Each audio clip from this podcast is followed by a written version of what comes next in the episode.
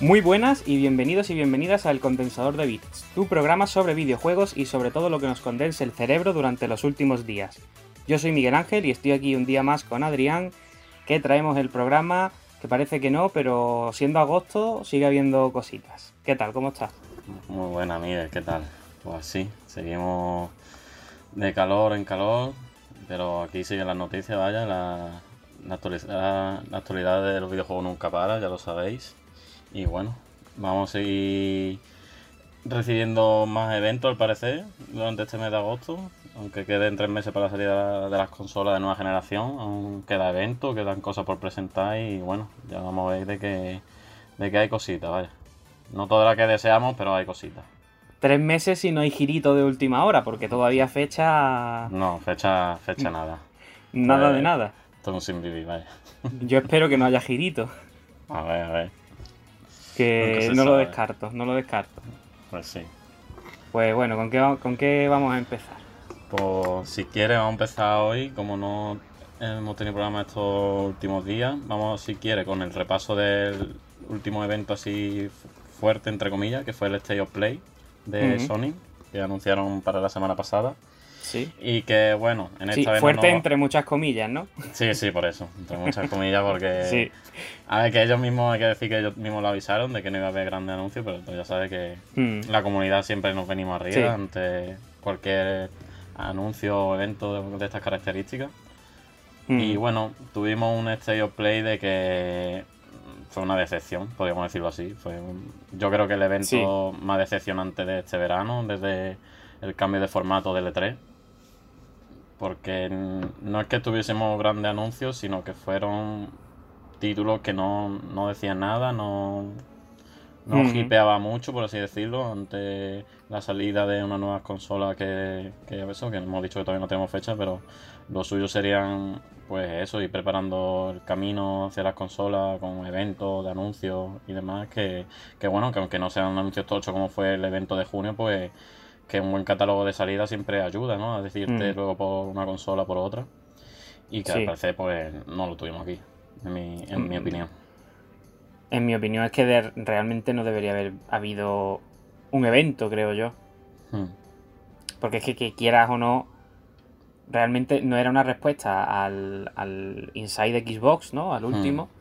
Pero la gente se lo puede tomar un poco como eso, ¿no? Como, o sea, tuvimos lo de Xbox, pues ahora viene viene Play.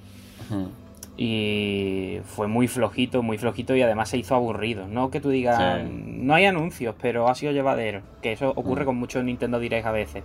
Sí, sí. Pero en este caso para mí fue aburridísimo, ¿eh? O sea, si quieres destacamos algunas cosillas, ¿no? Sí, yo, hombre, yo lo que destacaría por encima de todo y, lo malo de esto, que fue el primer anuncio, o sea, que ya de aquí no fue más, fue la actualización que tuvimos de, de Crash Bandicoot, ya sabéis, el Crash Bandicoot 4 que llega el 2 de octubre a Play 4 y Xbox One de momento. Seguramente en el futuro llegue a, Switch y, y, PC, vaya, como estos juegos de la trilogía y, el de coche. Y que bueno, que hemos podido ver una, nueva mecánica, la nueva máscara esta, que de momento había dos, ya hay tres confirmadas de las cuatro, que ya han dicho que la cuarta no, no la van a presentar de momento. Y bueno, un gameplay que yo creo que a mí, yo no sé tú, pero si ya tenía ganas, ahora la gana por mil, vaya. Sí, vamos. Nada, de, de Crash Bandicoot ahora, para mí era el más esperado, pero es que ahora es mucha diferencia el que más vaya. Sí, sí, vamos, ganazas totales. Y ya te digo que si estas navidades, bueno, navidades, fin de año, otoño, tengo que elegir un juego, si solo tuviera que elegir uno con que quedarme, me quedo incluso con el Crash antes que con Cyberpunk, ¿eh? Uh, había girito, ¿eh? Sí, sí, sí, el girito total, ¿eh? es pues que... sí, ya te digo. Yo, yo, eso, no me voy a pillar Cyberpunk, por lo que ya comenté, de mm. que me espera la nueva generación de consolas, pero ganazas totales, vaya. Porque se, está viendo que se lo están currando, están manteniendo la esencia de los originales con los nuevos elementos, con las nuevas máscaras, la jugabilidad y los nuevos trajes que confirmaron en este último anuncio, que va a haber trajes que no van a ser de pago, va a ser todo conseguir in-game, vaya, que no van a tener que pagar ni un duro. Sí, Y sobre todo lo que más me gustó fue los, modos estos que van a tener de desafío y demás, que son los aspectos estos de debajo del agua, los lo de que va a poder dibujar el escenario, que está en blanco y negro. Mm, muy guay, es que te da muchas posibilidades. Sí, sí, totalmente, vaya. Mm. Y muy guay, también se ha confirmado también que podemos jugar con Dino, que es otro personaje mm. del mundo Crash Bandicoot, que va a llevar como una especie de, de pistola que no se va a jugar como un shooter, pero que le va a dar mecánicas diferentes a Crash y a Corte y a Coco, vaya. O sea que sí, sí, sí. muy guay, muy guay, con muchas ganas. Este va a ser de darle varias vueltas, ¿eh? creo yo. Casi seguro, vamos. Bueno, casi no, seguro. Sí, sí. Porque si, va, si, va a tener los controles lo del original, que seguramente sí, esto vaya, va a tener juego infinito, vaya. Sí, lo que no se ha confirmado todavía es la duración, que estuvieron esos rumores, ¿no? De las 100 niveles y tal, los 100 niveles, yo creo que sí, porque viendo que cada personaje, los niveles son totalmente diferentes, no me extrañaría, mm. Sí, mm. sí, sí. Yo creo que mm. incluso todavía a lo mejor puede haber alguna sorpresa de otro personaje jugable que no hayan dicho. Sí, sí, yo creo que sí, va a haber alguno más, seguramente. No sé, quién cuánto... Sí, no, lo que iba a decir que no sé cuánto tiempo llevarían en desarrollo con esto, pero pues. que el juego es tocho en nivel de contenido. Sí, ya cuando se sacaron la trilogía original ya había rumores mm. de que ya estaban trabajando. O sea, la trilogía original salió creo que en 2018, ¿puede ser? Creo que sí. 2018 sí, porque el año pasado fue el Crash. No. O, o antes. O 2017, puede ser incluso. 17, lo acabo, lo acabo de ver, 17, 30 de junio. Mm. Claro, porque después sacaron, yo sé que van uno por año. Sacaron el Crash, mm. el Spiro, después el Carrera y ahora 2020 este Crash 4. Pues yo creo que de 2017 estaría trabajándose este juego. Porque vieron el éxito, vaya, que la gente lo llevaba pidiendo años, un remasterización, un remake de, la trilogía de Crash Bandicoot original y, se ha visto que sigue que sigue habiendo ganas, vaya, de, de Crash Bandicoot. Sí, sí, sí. Y seguramente, vaya, lo decimos aquí, que tras Crash Bandicoot 4, el siguiente será Spiro 4, vaya. Aunque Spiro 4 creo que ya existió en su día. no sé si llegó a ser 4, no, no lo sé. Yo es que de Spiro mm. no soy tan fan como de Crash. Entonces mm. no, no lo sé si llegó a ser 4 o no. ¿El de Play 3 te refieres tú? No, el Play 2, el Play 2 siguen sacando también al estilo Crash. Leído. la trilogía original, pero vaya. Mm, no sé si fue un 4 o no, pero vamos, que, que otra entrega de Spiro va a haber seguro. Sí, sí, seguro, vaya. Mm. porque está visto de que, de que hay ganas. Así que, vaya, de lo más destacable de, del State of Play de este último día.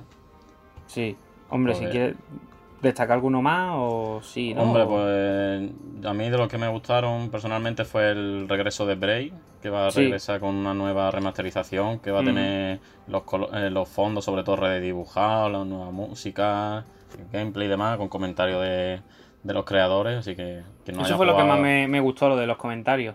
Sí, sí, porque eso mm. para la gente que lo ha jugado en su día, pues dice, pues coño, un aliciente, quieras que no, pues te sirve como excusa, vaya. Así que espero que, que te imagino que saldrá en físico, así que mm. con muchas ganas, vaya. Muy guay, pero... A ver, todos estábamos pensando en, en Play 5. Hmm. Y este no sé si se llegó a anunciar como... O sea, sé que sale para Play 5, pero no sé si se anunció como Play 5 porque había juegos que ponía debajo PS4, PS5. Hmm. Eh, pero a mí en general todos los que ponían PS5 me hmm. daban bajona. Hmm. El de Pathless, este, de. Creo que este estaba en, Apple Arcade, ¿no? O algo así, me parece. O en, iOS, no lo sé, me parece. No sé. Yo sé que son los creadores de Apsu. No sé si lo has llevado tú pues ese. ese me dio. No, no lo he jugado. ¿No he jugado? Pues sí, son ¿Está bien o qué? Sí, está muy bien, una aventura tipo Journey debajo del agua. Mm. Muy guay. Mm. Que era un juego que ya ves, yo no digo que sea malo, pero digo, a ver, esto me da bajona en el sentido de que estamos todos esperando nueva generación, algo rompedor, ya sea gráficamente o a nivel. Y esto era como bueno. Mm. También se, estiraron mucho en el tiempo, para mi gusto, a la hora de sí, demasiado, demasiado, demasiado. Eh, luego Spelunky 2, que bueno, sí. Mm. Eh, que me mole, pero. Es que eran juegos que yo creo que no, necesitan un evento. No. Bueno, yo no sé tú, pero el Nash, yo creo que se va para Goti, ¿eh? Sí, ¿no? creo que ese es de lo más esperado, ¿eh? diría yo. Pero iba piñata de Play, ¿no? Lo tiene un cuadrado, macho. Joder, es que encima ese era, ese era de los que ponía PS5, ¿eh? Sí, sí, sí, es que ese salió en el... Sí, sí, que salió, ¿no? En el evento de presentación de Play. No, no, fue bastante con una vez, sino otra vez más. Otra vez, claro. Es que recordárselo, que mantener high de la gente. Luego el Temtem este, que es el Pokémon que ha estado en Steam, que ha dado pelotazos. Sí, a este le tengo muchas ganas, ¿eh? Que es español y tal. Mm. Sí, pero hombre, para decirme, este es un título de Play 5, digo, bueno, Sí, bueno, era, era, en principio de Play 4 y Xbox mm. One. Lo que pasa que ya, claro, entendible porque ya se va a acabar la generación un título que va a tener muchas actualizaciones y mucho mantenimiento. Meterte ahora en cuatro consolas al mismo tiempo es un mm. poco inviable para un estudio tan pequeño, vaya. O sea que yo en, ese, en esa parte sí lo entiendo. Después salió el IO Match Die, que creo que era el que luego dijeron todos los creadores que sí. Sí, eso, es follón a ver cómo acaba ese juego. ¿eh? Sí, sí, sí. Porque parece la IP no es de uno, mm. lo han tenido teniendo haciendo crunch y sin pagarle. Sí, eh, vamos. Para mí en general es que no entendí muy bien el evento, porque Crash Bandicoot ya estaba anunciado, ¿vale? Que mm. eso podría haber sido el pelotazo del evento, el que, que no estuviera anunciado y que de repente saliera Crash. Ya estaba anunciado. Todo lo demás puede hacer un poquito de ilusión, pero... Sí, que no es para destacarlo en un no, no, o sea, es para hacer de esto típico que dice Sony ha subido PlayStation, ha subido un vídeo YouTube. Y dice, ah, mira, el mm. tráiler de, del de Darth Vader del OVR. Pues vale. Mm. ¿Sabes? Que... luego de Hitman en la VR me dio un poco de. Digo, joder. Bueno, no opción más. Eso sí, está guay porque, en plan, que lo puedas jugar entero en VR, pues mira. Ya, pero. Tienes una experiencia, vaya. Sí. No sé, tú ya sabes que yo tengo la VR y tampoco soy muy mm. amigo de ellas, ¿no? Están ahí, bueno, no están mal. Y luego, pues sí que es verdad que hubo un anuncio que yo no he jugado, entonces no me motivó tanto, pero mi hermano que lo ha jugado se motivó muchísimo, que fue el DLC de Control. Hmm. Sí, que. con Alan Wake. Que eso te voy a decir que se anunció que va a tener relación con Alan Wake, que van a conectar los dos universos. Sí, sí, sí. Que ya Por lo que me ha dicho mi hermano, ya en el juego se veía algo, en el juego principal. Hmm. Hmm. Sí, porque ya Remy de, todas formas ya, ya, ha dicho que está trabajando en un juego que, que está basado en el mismo universo, vaya. O sea que yo no me extrañaría que hiciese una colaboración, un juego especial con los dos, así que... O quién sabe, un Alan Wake 2, que es lo que espera todo el mundo. Así Eso, eso yo lo veo ya demasiado, soñar demasiado, ¿eh? Pero bueno, que, ahora, mal, pero... Mm, no sé si te acordarás, pero Remedy trabaja ahora con Epic. Tiene la exclusividad, o sea que Epic va a invertir ahí billetes y dinero va a tener, vaya. sí. A ver. A ver, a ver qué, es lo que sale. Qué es lo que sale. Y Así que nada, ¿alguna cosilla más de, este display que quiera comentar? Fuera broma, el autocheck Goti, ¿eh? sí, bueno, pero que el autocheck en PC tiene una comunidad grande, vaya. sí, sí, sí. Empezó como un model Dota, nos sacaron como juego independiente, el LoL la copia también a su estilo.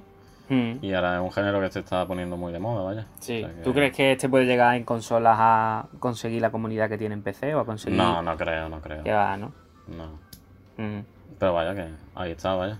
También, hmm. vaya, ya te digo, el LoL va a salir también para consolas de todo, ¿eh? la siguiente generación, o sea que muchos juegos importantes de PC sí, va a tener su comunidad en ordenador de cara a la siguiente generación y bueno, siempre está bien, vaya, que cuanto más unido mejor. ¿Tú te imaginas que hacen un anuncio y pone World Premiere 2022. World of Warcraft. De hecho había rumores de que iba a salir, porque al parecer salió la expansión última de, del Warcraft en Xbox, en la de Xbox, pero que va a quedar. No, no me tío de que no. A ver, Blizzard tiene, los tiene tan gordos que es capaz, ¿eh? Sí, sí, Blizzard. Blizzard es capaz. Si así lo requiere, lo van a sacar, vaya. Sí, sí, sí. O sea, ya sacaron Diablo en consola, no me extrañaría que. Hmm que adaptarse en Warcraft, vaya, pero lo que tendrá que tema de infraestructura, conectarlo de servidor y no hmm. quiero ni imaginar, vaya. Sí. Y, bueno, ya así por decir uno último, ya tampoco nos entretenemos más. El Pedestrian. Sí. Me llamó la atención porque me recordó un poquito a nivel estético al Exit de PSP. No sé si tú lo llegas a jugar. Y era un juego de puzzle, de scroll lateral, había dos partes, si no recuerdo mal, y la verdad que estaba bastante guay. Y bueno, este juego me llamó la atención. Lo que pasa es que tampoco. A lo que te digo, que es un juego que dice, vale, puede estar guay, pero esto no es. para sacarlo en un evento. Y este sí que creo que era solo en Play 4 y que ya había salido en PC. Sí, ya había salido en PC. Yo vi gameplay a primeros de año que salió y la verdad que está bastante guapo. ¿eh? Sí. Que lo que decimos, que no, no es que hayan anunciado juegos mierda, ¿no? No. Han anunciado juegos que, bueno, indie y tal, pero que para un evento previo a la salida de una consola, Pues da igual que tú digas que no va a haber grandes anuncios, que la gente va a ir con el hype. Es que da igual que lo digas. Sí, sí, sí. Entonces, eso. Mm. Que yo. Sí. Yo espero que haya. Porque mm, dijeron que iba a haber un evento en, agosto de Play 5. Hmm. Que especificando más cosillas de la consola y demás. Yo no sé, espero que no sea el evento sea este. Porque imagino que no. No, ser ya rumores, ¿no? De que había uno el. Final. 14 o algo así, creo. Vi yo un pues rumor, pero vamos. no sé, porque Xbox ya sí que lo ha confirmado. De que iba a haber hmm. este mes con más cosillas que que al parecer dijeron que se, que se habían guardado cosillas. Mm, cosa que dudo porque si tú tienes un evento que va a presentar juegos de, para nueva consola, tú lo sacas todo en el evento principal. A medida que vaya, la dicen, tengo guardado un pedazo de juego, lo de el estudio este de. Tenía. Eh, el estudio este, nunca me acuerdo, tío. El Initiative. ¿no? Initiative, sí. Mm. Digo, ahora no creo que lo vayan a sacar habiendo tenido el evento este último que tuvieron en julio, pero bueno.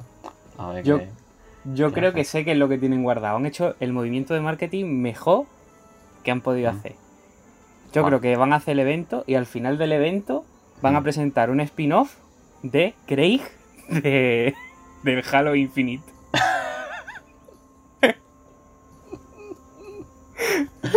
Escúchame, ¿eh? no, era que está, ha tenido más aceptación el Craig que el juego en sí, macho. Van a hacer un spin-off de salida de serie X. La nueva mascota de la serie Te digo que eso vende más que el Halo Infinite del tirón. Ya ya. Hostia, tío. Uf, a ver, Microsoft, ¿eh? Bueno, y Sony también. No hablamos de Microsoft, pero Sony también está... Lo de la serie S, ¿tú crees que ya se da por, por sí, falso? Sí, no sé si lo leído hoy, pero... Sí, lo han dicho. Eh, lo han dicho que en el mando aparece. O sea, mm. hay gente que ya se ha podido comprar el mando de la Xbox Series X, entiendo. Mm. Mm. Y ya parece que pone que es compatible con con Android, con PC, con Serie X y Serie S. Ah, o sea que es de verdad. Sí, sí, de verdad, de verdad. Vale, vale. Hostia. Que de verdad, sí, sí, que había gente que ha podido comprar mando. Y yo, ¿qué cojones? En agosto. Hostia, ¿en serio? Pero sí, sí, sí, no, sí. no entiendo, no lo entiendo. Eso sería lo pues- de fábrica, dice, hostia, este es el mando de Xbox One. Llévalo para la nueva remesa a la tienda. Y he dicho, hostia, que es el de la serie X. pues ya está. Pero no entiendo muy bien ahora lo que harán con la serie S porque si tienes la One X, la serie S, ¿qué sentido tiene? Un poquito más que la One X y un poquito menos que la serie X. Sí, algo así, vaya. Pero. Yo que creo que van a retirar, ya lo están haciendo, retirar la Xbox One S y todo eso, que se quede la X como la única de la mm. generación anterior y ya jugar con tener tres modelos al mismo tiempo. Seguramente. Porque la serie, o sea, la, X bajará de precio, imagino, ahora cuando saquen las nuevas. Mm. Y ya está, a darle salida. Hmm. ya está. Bueno, veremos a ver, sí. Vamos con lo siguiente, ¿no? Ya. Sí. Y tampoco mucho más donde rascar. Vamos ahí con la tercera compañía en Discordia, que está haciéndose un veranito para para marcar, que es Nintendo. Que ha anunciado, anunció la semana pasada que va a salir Pikmin 3. Estaba más que rumoreado, estaba más que cantado que va a salir Pikmin 3 de Wii U y ya se ha confirmado que va a salir para el próximo 30 de octubre. Y que bueno, que ya con esto pues se dice a la vez confirmado noticias, que es que Nintendo de aquí hasta octubre no tiene nada, porque ya lo hubiese anunciado. Sí. Y la segunda que Pikmin 4 son los padres y que nunca lo veremos, porque no, entiendo, no, entiendo, este movimiento. bueno, sí lo entiendo porque es un juego de Wii U que estaba muy bien, la verdad, las cosas como son, de los mejores juegos de Wii U, pero que Imagino que será el aliciente de cara a Pikmin 4, porque ya lo de Pikmin 4 es de, de mea y no echar gota, vaya. No lo sé, ¿eh? yo la verdad. Yo, a mí, mi teoría es que Pikmin 3 Deluxe, este, lo tienen ya hecho desde hace la tira y está ahí guardado en plan de decir, cuando haya una sequía de que no tengamos título en el horizonte por X razón, se saca. Yo creo que es eso. Es que no sé, es que no, entiendo muy bien ahora a qué viene Pikmin 3 Deluxe como lanzamiento grande del otoño. Sí, sí, que es un mes fuerte, vaya, que es un mes antes de las consolas y que es un juego de verano, vaya, lo habían sacado perfectamente en julio. Bueno, julio no porque estaba el Pepe, pero, no, pero en agosto. pero en agosto.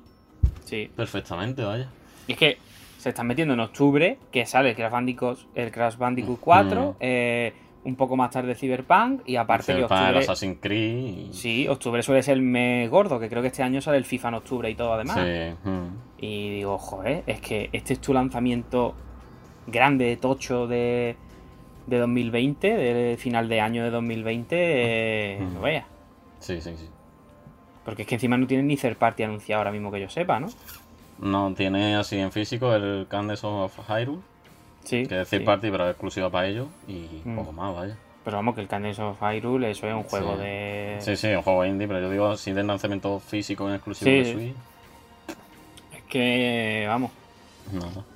No sé, o sea, les da igual. Les da igual porque, vamos. No, si no, da igual, imagino que es que ya te digo, el tema del coronavirus lo ha, afectado bastante a Nintendo. Vaya. Sí, pero, pero si quieres, coméntame el siguiente titular que teníamos preparado para, para ah, decirte yo que mira como que les da igual. Sí, sí. Bueno, si quieres pasar antes, había comentado un poco las novedades que incluye este Pimi. Vale, vale. Que bueno, va a ser el mismo juego tal cual, a 60 pavos, eso sí. Que por mm. cierto, lo han, retirado de la Wii U. para que no te lo, que yo me refería. Para que no te lo compren en el de este. Y que y que va a tener cooperativo en el modo historia, que parece no lo tenía en la versión de Wii U. Y va a tener un modo historia con Olimar, por así decirlo, va a tener una especie de misiones y todo eso. Y vaya, mm. un poquillo más, un poco de ajuste de cámara, de control, pero poco más. Y este... por el tal cual, por 60 pavos. Este yo no lo jugué tanto en. Bueno, no lo jugué en Wii U, yo he jugado el 1 y el 2, pero este no.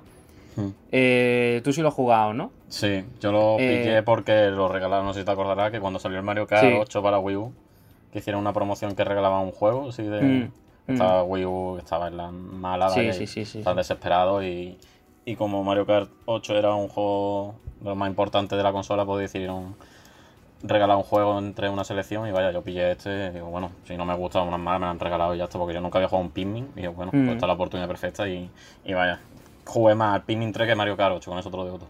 Hostia. Eh, mi, pregunta era si pasa como, por ejemplo, en Capitán Toad, de que el Gamepad tiene importancia. Eh, sí, pero no recuerdo que tuviese tanto. O sea, sí la tenía en el sentido que podía organizar, mandar los Pikmin con el Gamepad, decir, venga, tú para allá, tú para allá. Pero vaya, no mm. es algo anecdótico, vaya. Es que, por ejemplo, lo que me pasa a mí viendo las imágenes de, de la remasterización es que veo un minimapa aquí que me da la sensación de que ocupa bastante espacio en la pantalla. No sé si es que eso estaba en el gamepad o qué. En el minimapa, o sea, el minimapa sí estaba en el gamepad, vaya. O sea, en el gamepad, mm. que yo recuerden, que yo te, estoy hablando de 2013, 2014 creo, 2014. eso, tenía tu mapita y tú podías cambiar las opciones y tú podías decir, pues venga, y vosotros a esta pared destruir, vosotros pinning de roca, destruir esto, vosotros coged esta fruta. Y luego sí tenía el mapa también, pero vaya, ya te digo. Yo creo que el mapa lo pondrán como se ve la imagen en un circulito y poco más, vaya. Pues el mapa tampoco es que fuese muy. influyese mucho en la jugabilidad, vaya. Yo el 1 y el 2 lo jugué en Wii, que salieron en una versión. Sí, una versión. Que es la versión que tengo. Y. eran jodidos. El 1 era jodido. Sí, el 1 no este era, muy difícil. No, yo nada más que jugar el 3. De la saga nada más que jugar el 3. ¿Y este era jodido o...? Sí, este está, tiene un buen ritmo. O sea, tiene un buen equilibrio entre dificultad y... Y... o sea... Sí. O sea, que está muy bien equilibrado, vaya. Yo no... el, el 1 era muy complicado, ¿eh? Llegaba un momento que... Sí, por el tema del día y todo eso, ¿no? Sí, sí, sí, sí, este ¿Aquí no hay día ni nada o qué? Sí, sí, este sí lo tiene, ¿eh? Este sí lo tiene, pero no es tan, tan jodido, vaya. Yo al menos lo disfruté muy bien, vaya. Muy bien, muy bien. Sobre todo también quería comentar eso, que he visto. Aquí estoy viendo una imagen del modo cooperativo a pantalla partida. Hmm. Con dos minimapas, un montón de cosas en la pantalla. O sea, me agobia. A nivel de interfaz, hmm. lo veo muy cargado. Y como que yo recuerdo que el Pikmin, la pantalla era más bien más limpita. Hmm. No sé si al rollo al haber. Por eso te preguntaba lo del Game Pass. Si al haber metido el minimapa aquí, claro, no les queda más remedio. Claro. Se ha quedado recargado. Sí, aparte, claro, aquí la imagen que tú dices cooperativo, o sea, si tú mm. le pones una sola pantalla, eh, la, de esta es igual, porque tenía lo de la bolita de arriba, que es cuando se está haciendo de mm. noche. Igual, vaya, y lo de los Pikmin es igual. Estaba, tú mm. seleccionabas cuál querías lanzar y es tal cual la misma, vaya. Vamos, este en modo tableta cooperativo, eso se te, te deja ahí la vista, ¿eh? Eso te olvida, sí. Pero vamos, que, que yo creo que es un juego que Que merece la pena jugarlo. Yo no he jugado el 3, pero merece la pena probar un Pikmin. No, sí, sí. Yo mm. aparte, yo de salida no, pero este cuando baje un poquillo seguramente me lo pille, vaya. De cara si anuncian el 4. Mm, porque además Wii U no lo tiene físico, ¿no? No lo pillaste no, físico claro, ni nada. No, tengo digital. Vale, vale. Por eso. Mm. Yo lo tengo físico en Wii U y. Tampoco me apetecerá mucho un Pikmin, que es un juego que está guay, pero ahora mismo tampoco tengo prisa, entonces no creo que lo vaya a jugar a corto plazo. Bueno, a ver Nintendo si, si espabila. ¿Tú crees que con lo que vas a decir ahora va a espabilar? Eh, no. no, porque ha salido la noticia de que Nintendo sigue vendiendo como churro Switch. Mm. Va a seguir en la misma estela, vaya, porque están viendo de que ya han superado. Bueno, ya, se dijo que ya superó todos los números de Wii U. Y ahora han dicho que han superado los 61,44 millones de consolas vendidas, que eso ya es una burrada, vaya. Para tres mm. años que lleva la consola. Y que también han confirmado que Animal Crossing lleva 22,4 millones. Ya está a punto de superar a Mario Kart 8 como título más vendido de Switch. Y o sea que Animal, si no llega a pasar todo el tema de confinamiento y, y Animal Crossing, Nintendo que se tenía un año desastroso, vaya. Sí.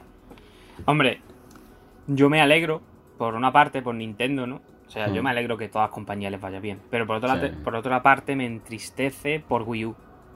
Sí. Porque creo que fue muy injusto lo que le ocurrió.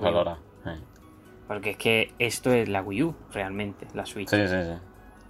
Entonces, es verdad que el concepto no estaría madurado y tal, pero es que cada vez que veo una noticia de esta digo, joder, la gente le echaba muchísima mierda a Wii U, bueno, todo el mundo pasaba de la consola y yo creo que todos los que, los que tuvimos la Wii U eh, nos dimos cuenta de que era un consolón. Hmm. Fue una gran consola con un pedazo de catálogo que se está demostrando ahora. Hmm. Y que este Animal Crossing podría haber salido perfectamente en Wii U y seguramente no hubiese vendido ni un tercio de lo que ha vendido ahora. Hmm.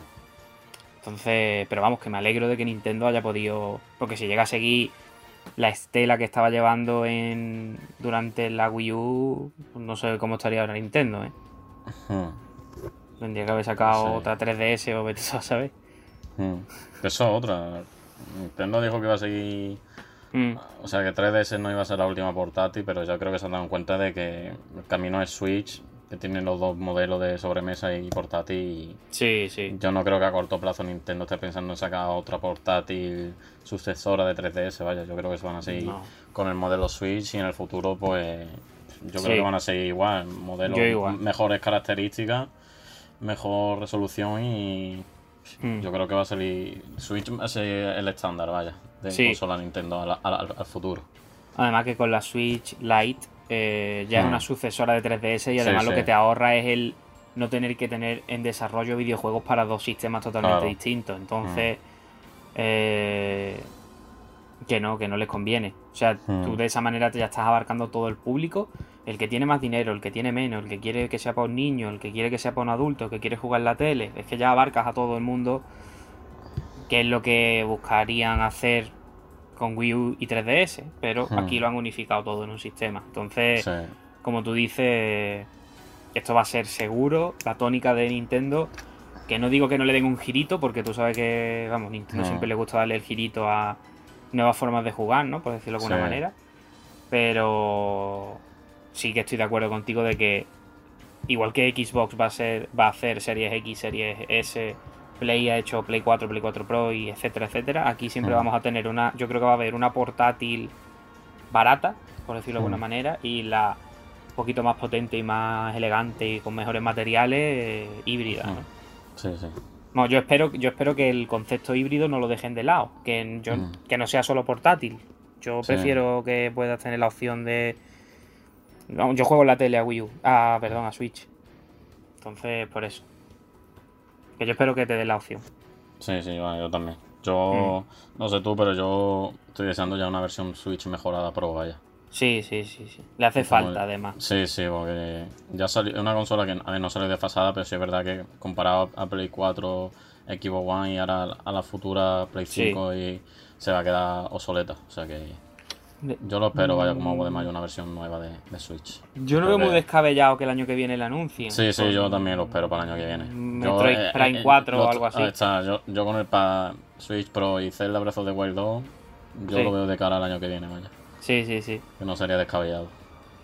No, yo creo que, vamos, lo que pasa es que ya esto ya sería meterse en otro tema, pero ya a niveles de precio y eso, miedo me da porque ya me parece que la Switch tiene un sobreprecio bastante alto. Sí, sí.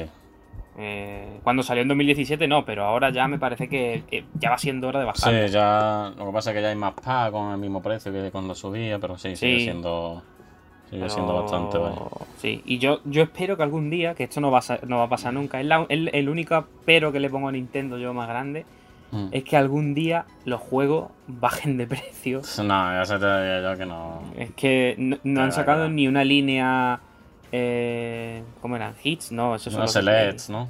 Sí, Select, eso. Iba a decir Player Choice, y digo, eso es lo de, lo de GameCube. Sí, ese, ese rollo. No han sacado. Sí, Yo, pero vaya, dale tiempo. Sí. Cuestión de tiempo, vaya. Pues sí.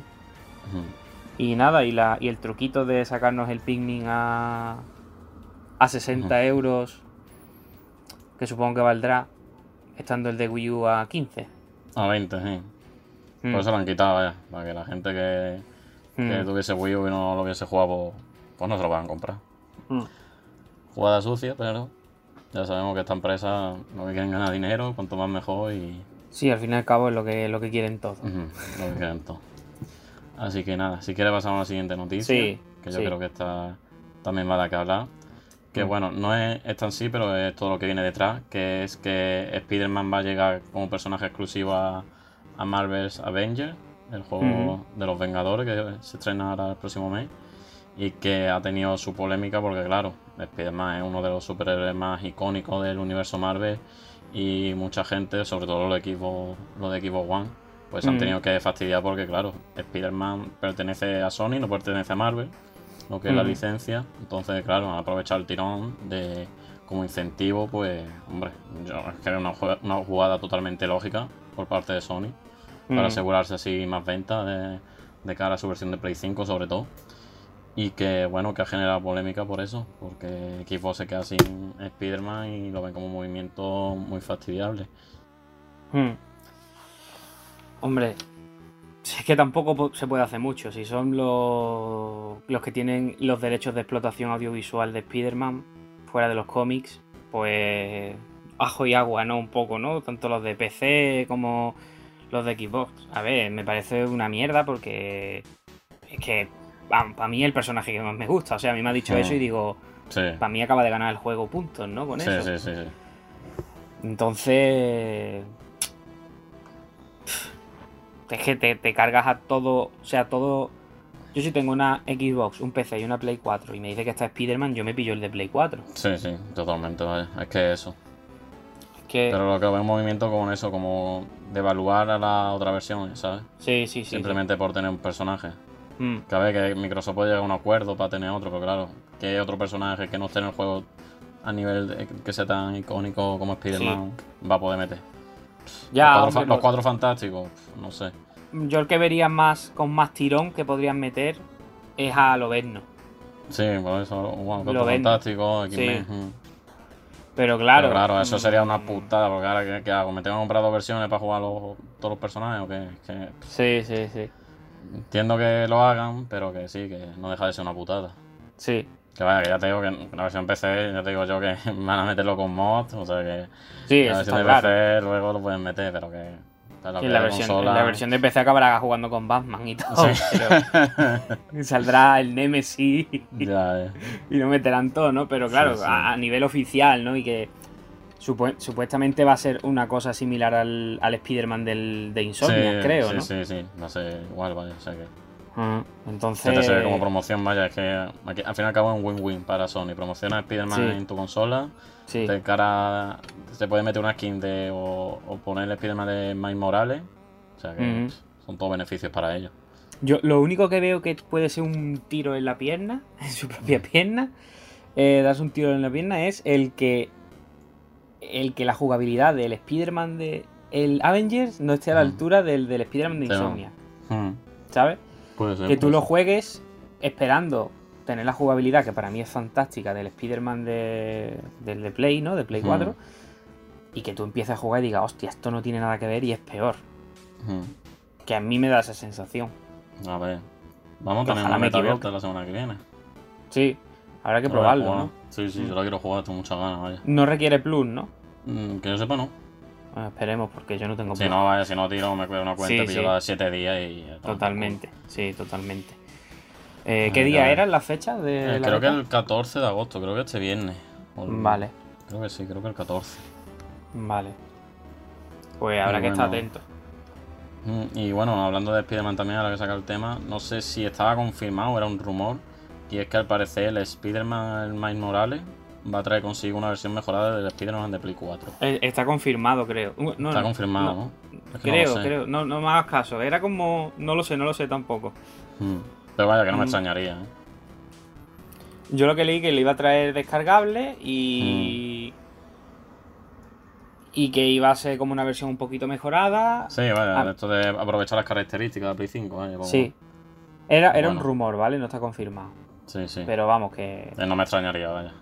Lo único malo de eso es que confirma lo que decíamos antes de que el juego va a durar 5 horas. Sí, el de va a ser una expansión cortita de 10 horas como mucho. Sí. Bueno, sí, 10 horas como 5 horas es muy exagerado. Sí, sí. Pero sí, 10 horas como mucho. Hmm que no está mal, pero no es un motivo de compra, como para mí, al menos. Ya, ya, pero la gente va a mm. ver un papel y 5 Spider-Man y va a decir, hostia. Sí, sí, sí. También un, motivo para... Ahora yo la duda que tengo es... Que es una duda un poco tonta, ¿no? Pero mm. esto, por ejemplo, el Spider-Man remasterizado, los juegos que tú metas y tengan una mejora, supongo mm. que esto, los logros serán los mismos trofeos, o sea, los logros o trofeos serán los mismos que tú tienes ya, ¿no? Sí, sí, sí. Vale, vale. Pues entonces sí que ya sí que no le veo ningún motivo para jugarme otra vez remasterizado, la verdad. Sí, bueno, a mí me faltan los trofeos de nueva dificultad y todo eso. Bueno, sí, a mí también. Y los DLC tampoco me lo he sacado todo. Pues como seguramente me entra en ganas de, después de jugar el Miles Morales, pues seguramente me lo pongo. Sí, sí, sí. Al final caeremos. Mm, ya ves. Y bueno, a colación de este anuncio también comentar de que ha habido un insider que ha dicho de que Play 5, como esta colaboración de Spider-Man y Avengers, va a seguir haciendo más de cara a Play 5. Y se ha hablado de que uno de los juegos tochos del futuro, que es Final Fantasy XVI, al parecer han dicho de que está más cerca de lo que parece. O sea que lo que hablamos de Project hacia este, mm, espérate que no sea eso. Y que, y que al parecer va a tener Sony una exclusividad, ya sea de temporal, tipo Final Fantasy VII Remake, y que va a parecer parece que va a hacerlo con más, mucho más juegos, vaya, decir party. Que va a ser exclusivos temporales, vaya, en Play 5. Así que va a ser una mm. estrategia que Sony va a seguir apuntalando en esta nueva generación. yo lo que he leído, sí, yo lo que he leído es que Project Asia era otro juego. Sí, sí, estaba... Sí. la duda está ahí, vaya. Mm. Y hombre, yo creo que con Final Fantasy VII Remake está claro que ha sido un éxito. Hmm. Eh, a nivel de marketing, yo creo que lo hicieron perfectamente porque es que estaba todo el mundo en vilo no sé cuántos años, ¿sabes? tampoco hmm. les hacía falta mucho. Con decir Final Fantasy VII Remake ya lo tenían hecho, ¿no? Tampoco les hacía falta. Hacer mucha promoción. Pero al final aquí lo que cuentan, como hemos dicho antes, son los intereses económicos y seguramente Square habrá visto que, que la cosa les ha salido mucho mejor a lo mejor que con Kingdom Hearts 3 y con Final Fantasy XV. Y al mismo tiempo esto le habrá beneficiado a Sony porque yo creo que cuando sale un título de estas características ven un impulso en la venta de consolas. Sí, o ya no solo eso, ya cuando se anunció Final Fantasy VII Remake en su conferencia, mucha mm. gente se compró la consola, la consola solo por eso. Sí, sí, sí, sí. Y claro, aunque sea temporal, si el anuncio también te lo llevas tú. Mm. Entonces, yo creo que es bastante creíble el rumor de que Final Fantasy XVI sea exclusivo de Play 5. Es mm. bastante creíble. Y hombre, si lo anunciasen en agosto ya sería un puntazo. Pues sí. Lo anunciasen ahora en esta conferencia, que se supone que va a haber. Eh, ya luego sería ver a ver qué, camino va a tomar Final Fantasy XVI, que eso ya da para un programa completo. pero, pero bueno, yo la verdad que tengo ganas de un Final Fantasy nuevo. Mm, tire para donde tire, la verdad. Tengo ganas, tengo ganas. Luego ya veremos cómo sale. Yo, hombre, yo comentaba de que. Sí. Un poco putada, pues a ver. Esto siempre va a ser así, cada consola va a tener su exclusivo y demás. Pero la estrategia esta de tener third party o juego multiplataforma exclusivo, hombre, un poco jodienda. Porque tú ya mm. sabes que ese juego va a estar luego en las otras consolas y demás. Y que ya esto depende del tipo de persona que tú seas. Si tú eres una persona que tiene mucho high y dices, esto lo quiero jugar día uno, pues mm. te compras esa consola y ya sabes que el primer día lo va a poder disfrutar. Que te da igual esperar en el futuro. Pues ya hemos visto que Xbox One, esta generación, los Kingdom Hearts ha llegado han salido en Xbox One, encima en el Game Pass todo, o sea que por un euro ha podido disfrutarlo. O sea que aquí va a estar... La, estrategia de las consolas va a ser mm, de salida o te esperas y lo juegas por menos precio. O sea, ya es el tipo de la persona que tú seas, vaya. Que las dos estrategias van a estar claras. Eh, Sony va a seguir por lo exclusivo, por, la, por el tema de tener marcas y sagas famosas en sus consolas el primer día y equipo pues por su servicio y a la gente que, que diga, pues mira, que yo tengo una cantidad de juegos sea, pues, entre Game Pass y juegos baratos que me compren en rebaja, pues me da igual esperar. O sea, que ya es cada uno como se lo quiera orientar. Pero que eso, que ahí va a estar la opción y que cada uno opte por, por el tipo de, de lo que quiera jugar, vaya. Sí, de hecho, yo creo que a la hora de decidirse a comprarse una consola, no sé que lo tengas claro por X factores, el tú decir me llevo una Xbox Series X con no sé cuántos juegos ya del tirón a mi casa, mm, ¿sabes? Ya, o sea, me lo llevo, me estoy llevando la consola y tengo no sé cuántos juegos. O, más, de 100, juegos, perfectamente. Claro. O me llevo una Play 5 sabiendo que están estos juegos en el horizonte y que en la otra no van a estar. Entonces es una mm. encrucijada un poco que no sabes para dónde tirar, ¿no? no sé mm. que, ya te digo, que yo que sé, que tengas juegos físicos de antes comprados y te tires vamos por una para otra, lo que sea. Pero la verdad que las dos creo que tienen su, su cosa. Ya es un mm. poco lo que tú decidas, de, mm. como tú dices, que te convenga más eso, el tener muchísimos third party y, exclusivos ¿no? de Microsoft a un euro. Es que. Sí, aparte que eso, en equipo se va a ver. Los third party es donde mejor se va a poder jugar, ¿vale? Sí, sí, sí. ya depende de cada uno. Pero vaya, que ya te digo, que aquí la que gana es el PC. ¿eh? Bueno, ya, ya. Porque el PC, ya te digo yo que Sony, la estrategia va a ser como ha hecho con el Horizon ahora, que salió en PC. Mm, sí, yo creo que Sony va a sacar como Microsoft. O sea, lo de la colaboración con Epic, yo creo que vaya más y yo creo que es un exclusivo. de cara al año siguiente de su salida en consola, va a salir para PC. O sea que. Sí, yo creo, yo creo que, que algunas franquicias las mantendrán en Play, como Uncharted. Sí, hombre, claro, sí. O, o God of War. Yo creo que eso lo van a mantener en Play. No lo sé, ¿eh? que lo mismo ahora de repente, porque yo el Horizon no me habría imaginado que hubiese salido en, PC. Hmm.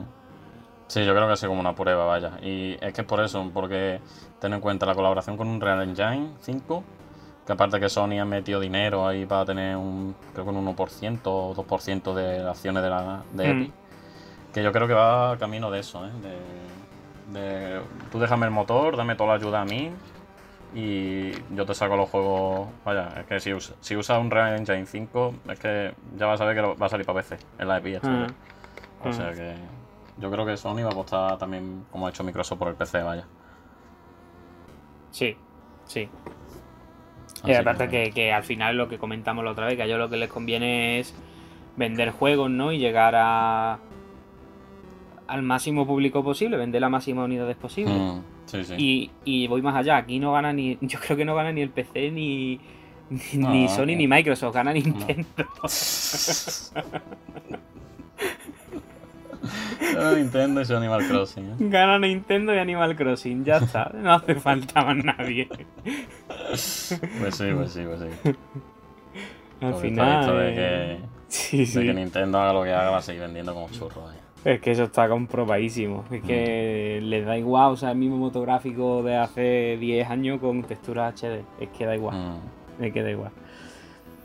Pero bueno, ¿vamos al siguiente? Sí, ¿no? Sí, vamos a pasar ya a la última mm. relacionada con juegos y es, vaya, sí. por encima, que es que el Game Pass a través de Xcloud, que es la, nube de Microsoft, el proyecto Xcloud, que va a salir para el 15 de septiembre, ya se ha confirmado y que todos los que tengan móviles Android, porque en iOS de momento hay un tema de privacidad que no le deja a Apple publicarlo y demás. De momento va a salir el dispositivo Android, o sea que, que tenga un buen móvil potente y demás va a poder disfrutar del catálogo de Gamepad en el móvil y vaya, con el... a probarlo y seguramente sea una gozada como vaya bien, vaya. Eh, como decía, que esto será en la, en la suscripción Ultimate, ¿no? Que es la que incluye Gold y, Game Pass, mm. ¿no? Sí, sí. Que yo, según he leído, no sé si eso ya será un rumor, de que el Gold lo iban a quitar y iba a ser gratuito. Sí, pero ya, ya ha confirmado Microsoft de que no. Sí, sí, está desmentido. Hombre, yo lo del X-Cloud, si va bien, yo lo veo... ¿Qué? Que habrá que probarlo. Sí, sí, sí, yo lo veo una, alternativa bastante. Mm. bastante buena, ¿eh? Sí, sí, sí. Mi pregunta es: ¿tú tienes que tener X, una Xbox para usar no, no, no, no, no. esto es como una cuenta de Windows, vaya. Por eso digo que para la gente que no tenga Xbox One y quiera probar los beneficios y las ventajas de mm. Game Pass, me parece de puta madre, vaya. Y yo voy a hacer la pregunta de que. la aplicación de Xcloud, ¿cuándo está disponible en Play 4? En Switch, ¿cuándo va a estar disponible en Switch? En Switch. ¿Cómo jugar a Xbox One en tu GameCube? Pues escúchame, a ver, en Android no, pero, hombre, hay emuladores de Android unos cuantos. sí, sí, sí, O sea, pero en PC no va a estar, sí, también. Sí, o sea, en PC está el Gamepad directamente, o sea que. Vale, sí, pero si sí, pero PC no tira. Pero el Xcloud sí se lo puede conectar a cualquier dispositivo que tenga, que tenga mm. Windows, vaya. Vale, vale, o sea, lo digo por eso, porque mi PC. Sí, sí. Yo creo que el Gears 5 no lo tiras, pero si tú ahora me dices que el X Cloud voy a tenerlo, digo, hostia, pues lo puedo Claro, también eso es lo que te digo, habrá que probar la latencia, claro, claro. a ver cómo va de, delay. Yo tengo más confianza en X Cloud que en Stadia. Hombre, sí, sí, sí, totalmente, vaya. A ver que. Y X Cloud tiene todos los juegos del Game Pass, entonces, ¿no? Eh, no sé si todos. Todos creo que mm. no. Pero vaya, vale. que, está más de 100 juegos han dicho que sí, vaya el, logo este de juega más de 100 juegos en tu móvil. No sé qué, pero que sí. Hombre, es que tener titulazos como el Gear 5 que yo no he jugado. El 4 supongo que estará también. Sí, pero tú ves ahí, hace un juego que tú dices, esto es mejor ver una tele ahí bien, bien grande para ir ver los graficazos. Hombre, habrá otros títulos como por ejemplo el Ori. El Ori tiene que ser una gozada en móviles, vaya. Sí, sí, sí. Y juegos así como los Life is Strange, que son aventuras más pausadas, de. Pues eso tiene que estar guapo jugarlo en el móvil y demás, vaya. Sí, pero yo también lo digo porque si tú tienes un portátil o un ordenador que es una tostadora que te sirve para el Word y mm. para el YouTube, lo mismo ahí puedes jugar. Sí, sí, sí. Y si tú lo tienes conectado a una tele, una tele grande, yo el ordenador mío no es una tostadora, pero no puedo jugar estos juegos, ¿vale? Mm. Si yo esto lo conecto a la tele, mm, a ver, no lo voy a ver como en una One X, pero lo voy a disfrutar bien. Entonces me parece el hacer accesible tantos juegos a mucha gente que no tenga un equipo, o una consola o tal, simplemente que quiera jugar y tal, me parece sí, sí. un pedazo de jugada si le sale bien. Hmm. Por eso estaremos para probarlo, vaya, como... Sí, sí, sí. Yo seguramente siga manteniendo el, el Gamepad, lo probaré. Hmm. Y ya, ya contaremos por aquí a ver qué tal. Vaya, yo, yo tengo plena confianza, vaya, de que va a salir bien. Y de hecho, han dicho que lo va a poder jugar con el mando de Play 4. ¿eh? Eso es lo que te iba a decir, que lo que he leído es que puede jugar con el mando de Play 4. Sí, sí, sí. Mm. pero vaya, que va a ser compatible con muchos dispositivos y demás. O sea que sí. cualquier mando chinesco y plasticoso de esto lo, puede, sí. lo va a poder jugar. Vaya. Yo lo, yo lo que tengo es el mando de One, el del día 1, del Day One, que es como una edición que pone Xbox Day One. Lo que pasa es que ese no tiene Bluetooth. Mm. Pero bueno, lo, podré conectar por OTG en la tablet o por el PC sí, por USB, sí. Sí, sí, sí, sin problema. Mm. Yo esto lo voy a probar del tirón, ¿eh? Esto lo voy a probar del tirón. Yo, yo también, yo también. O sea, que traeremos nuestras impresiones por aquí. Sí, sí, sí. El, día 15 estoy ahí, pum, probándolo. bueno. Pues si quieres vamos a la última noticia, que, vale, que va a ser un poco off topic. Sí. Que esta la he traído porque, a ver, esto de videojuegos, pero vaya, aquí nos gusta hablar de cine, de como -huh. de lo que sea. Y el revuelo que ha habido por el estreno, bueno, el no estreno que no ha habido de Mulan y que Disney ha comunicado que se va a estrenar en Disney Plus, pagando, eso sí, una cantidad de 29,99 dólares. O sea, tiene que estar suscrito a Disney Plus y aparte para unos 30 euros para poder disfrutar de, del estreno de Mulan, que se iba a estrenar en cine, pero esto de coronavirus no se ha podido hacer y que aparte de estrenarla aquí en Disney Plus se va a estrenar los cines. Y mm. que bueno, que está desatada la polémica porque al parecer no ha sido Disney sola, porque esto ya a muchas otras empresas la han hecho durante este confinamiento, por ejemplo la película de Trolls 2 mm. de DreamWorks, creo que sí. También la estrenado en streaming y ha batido récord, vaya, de que haya recordado una barbaridad de millones. Mm. Y que parece que el futuro del cine va a ir por este camino, de estreno de manera en streaming y que, y que supone esto una amenaza para los cines, vaya. A ver, voy a intentar no calentarme mucho. por eso la traí, por eso la traí. Eh, a ver, por una parte me da pena porque no quiero que desaparezcan los cines. ¿no? Para mm. mí es un ritual ir a ver una peli al cine. Sí, sí. No es lo mismo, o sea, verla en tu casa está también escándalo, ¿no? Pero mm. no es lo mismo ver una película en el cine, el rollito de ir, no sé qué, no sé cuánto. Que es verdad que mm. ahora no está el mejor momento. Pero esto va a llegar un momento, hombre, ya se pueden ir a los cines y se va a ir normalizando la cosa cada vez más. Sí. Pero esto lo único que hace es daño a una industria a la cual Disney parece que no le tiene ningún tipo de aprecio. Hmm. ¿Sabes? Parece que ya son los dictadores del audiovisual y que poco a poco van a meter tanto su ideología a la hora de hacer películas, ahora a la hora de venderla. Eh, vamos, me parece de traca. O sea, se, ha visto, he visto un vídeo de un, de un hombre, creo que era en Alemania, si no me equivoco, que era dueño de una de, salas de exhibición, de, salas de cine, y tenía el cartel de Mulan allí puesto y sale con una maza reventando el cartel. es, que, me parece de vergüenza porque Disney ya lo que quiere es, o sea, e, es el ansia viva, el ansia por el ansia. Si tengo toda la exclusiva, todo comprar no sé cuántas empresas y tal, ya no voy a dejar que vivan ni los distribuidores, ni los exhibidores, ni nada. Porque ya ha llegado al extremo de que en España no, no editan Blu-ray 4K. No sé si tú lo sabías. No. Disney no, no edita Blu-ray 4K. Es verdad que España no es, un, no es un mercado potente a la hora de, vender. Sí, de vender películas eh, físicas. Sí, físicas. Eh, pero. Mm, en el cine no somos tampoco. Es verdad que en España hay mucha piratería, ¿vale? Sí, sí, demasiado, Pero ya no estamos hablando de España. Esto ya es a, Estados Unidos también. Mm. Y, hombre, Estados Unidos hay muchísimas, vamos, habrá miles de personas que comen de los estrenos de cine. Gente que simplemente exhibe las películas en sus salas. Hmm. Y entre eso y ahora si pensamos en el precio, eso ya es otra cosa que para, vamos. Sí, para... Para en ello, vaya. Sí, es que, es que luego se quejarán de la piratería. O sea, yo no, yo no voy a hacer apología de la piratería, pero es que si tú me vas a cobrar 30 euros, o sea, si me cobras 5 euros, 4 euros, pero 30... Sí, sí, brutal el precio, vaya. Pues que no sé. Y si están empezando con Mulan, espérate que si hacen una de, si llegase con Star Wars. Esto es Mulan mm. porque, porque eso, que no es, que no es porque la película en sí, esto es una prueba de fuego para ver cómo sale. Que si esto le sale bien, que yo creo que le va a salir bien porque la gente con el COVID, sobre todo en Estados Unidos, no van a ir al cine por miedo o lo que sea. Esto va a triunfar. Esto ya te digo que le va a salir bien a Disney. Y seguramente lo haga con las películas de Marvel, vaya. Sí, yo, yo, vamos, yo lo voy a decir ya claro. Yo a Disney le tengo la cruz echada desde hace tiempo. Lo último que vi de ellos fue Star Wars en el cine. bueno. Que encima, eso, eso lo que me hizo fue que me cagara el doble en ellos.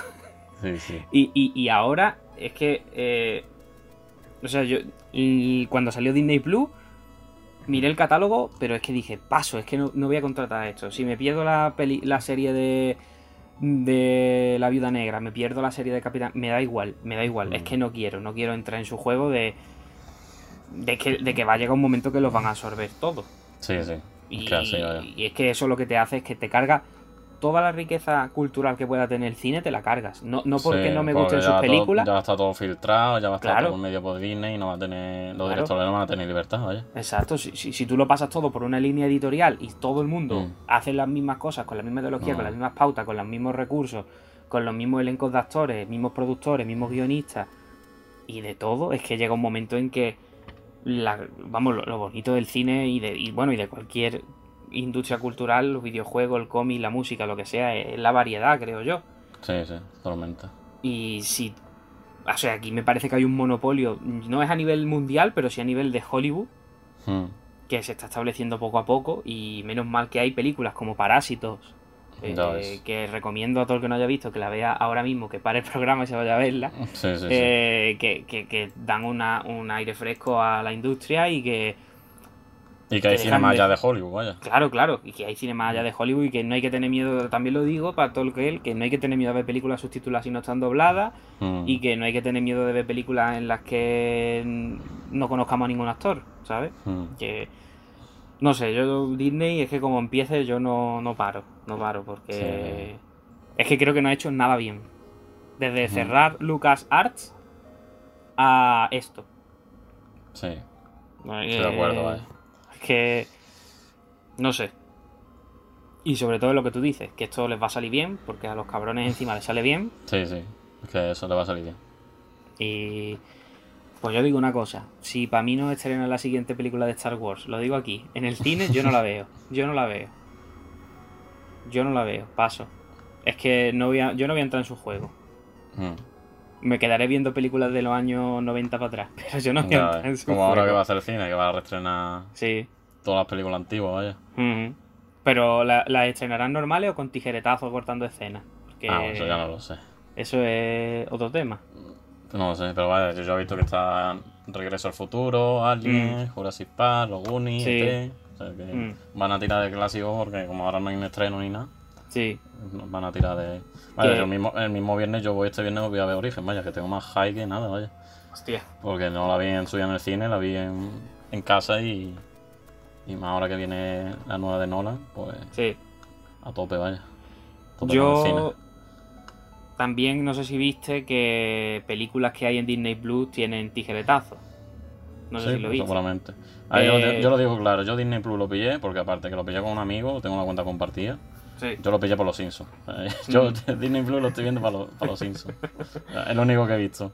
Eh, yo no sé si lo viste, o sea, por ahí había un artículo, había un, pero vamos, que cortaban escenas, que había partes que estaban quitadas, un, plano que se veía, no sé si era una sirena, no, es que no he visto la película, pero una mujer saliendo del mar de espalda y se le veía el culo.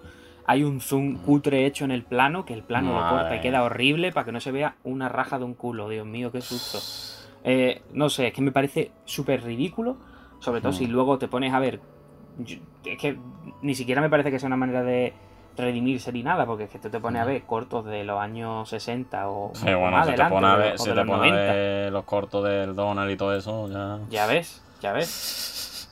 Que es que, y, a ver, yo te digo una cosa, que yo los cortos del Donald, yo veo perfectamente que estén como están hechos... Mm, o sea, me, refiero. Sí, el mensaje que quieren lanzar en la época, claro. Claro, y que estén ahí y que yo pueda verlo tal y como están, ¿sabes? Claro. Es como si yo voy a un libro de historia y de repente la parte de la Segunda Guerra Mundial me la han arrancado. Y digo, hombre, sí, sí, es historia, o, y aquí es historia, es, historia del arte, ¿no? Mm, no sé, o que tú vayas a ver un cuadro y que tal cosa te la hayan arrancado, pues que es lo mismo. Pero vamos, que. Que es que encima. Mm, como van a, salirle bien, van a tener más poder, van a seguir haciendo lo que les dé la gana y se van a cargar todo lo que esté a su alcance. Pues sí. Y al final, la única manera de acceder a las películas que están eh, recortada, acceder al montaje original, va a ser pirateándola. y, no va a quedar más remedio. Si te quieres ver una peli normal o, la quitan de en medio y no está para comprarla y no la editan y no sé qué, pues al final... Pues sí, ahora que recurrir a la piratería, aunque no queramos. Que aunque no queramos. Si yo, yo, yo quiero ver una película antigua, yo quiero verla tal y como se hizo. Yo luego tendré la capacidad de reflexionar de, si eso estaba mal, estaba bien, o si es en ese contexto histórico, pues encajaba, ¿no? Pero bueno, hmm. que vamos a dejarlo, yo creo, porque que si no. Nada. Yo no. que, no es solamente en el cine, que está pasando con todo. Sí, sí, sí. Las redes sociales, que están intentando el bien queda y todo esto se está aplicando a todo, vaya. Y lo veo una surdez, vaya. Sí. Porque estamos viendo los tiempos de censura, vaya, que esto es censura al fin y al cabo. Sí. Es censura a un artista, es censura a los creativos y, y adaptar un mensaje que quieren dar a la gente a, a eso, al línea editorial que quieran ellos, los, los de no me parece, porque es que una censura consentida, vaya. Sí. Y, y aparte a mí no solo me parece a veces censura, sino me parece adoctrinamiento. Sí. Porque mm. me estás metiendo una ideología o una manera de pensar o una manera de contar las cosas mm. eh, que tú quieras y me estás quitando otra que había. Yo tengo que ser suficientemente eh, inteligente para saber contrastar cómo está contada la historia de cada forma en cada momento. Y el que lo malinterprete o se lo tome demasiado en serio, también digo que esto no deja de ser un producto de ficción. Que a lo mejor ahora llegará un momento en que prohibirán como el Wolfenstein en Alemania que no se pueden ver las esvásticas. Llegará un momento en que no podrás poner una esvástica en una película de la Segunda Guerra Mundial. Sí. es que... Sí, sí, sí. A ese, punto vamos a llegar, vaya. Pues nada, yo lo que digo es que no, no gastéis 30 euros en Bemulan y gratis podéis descargaros la trilogía del Cien Pie Humano, que lo vaya a pasar mucho mejor y lo vaya a disfrutar mucho más. La tengo pendiente, la tengo pendiente. La, la 3 no hace falta, la 1 y la 2. No, la, la 2, la 2 es la buena, ¿no? Sí, la 1 también está bien. La 1 está bien. La 1 para antes de comer y la 2 para después. o sea, después, ¿no? Sí. bueno, pues hacemos una pequeña pausa, ¿no? Si te parece. Sí, sí. Vamos a dejar aquí las noticias y, y vamos a pasar, si quieres, con el análisis de Gozo Tsushima. Perfecto.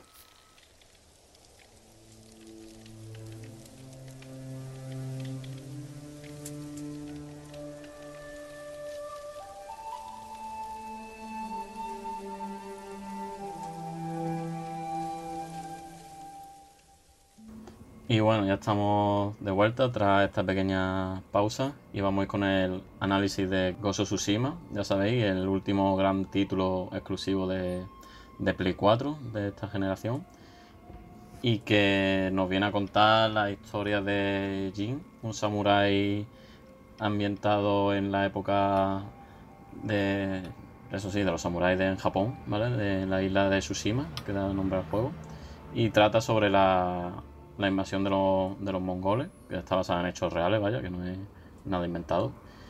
Y que está creado por la gente de Sucker Punch, que si no lo conocéis es el estudio detrás de, de la saga Infamous, de Play 3 con el 1, el 2 y el espino de vampiro y en Play 4 con Infamous Second Son y First Light. Y también son los creadores de la saga Sly Cooper, una saga mitiquísima de Play 2, de plataforma que después pasaron a hacer otro estudio.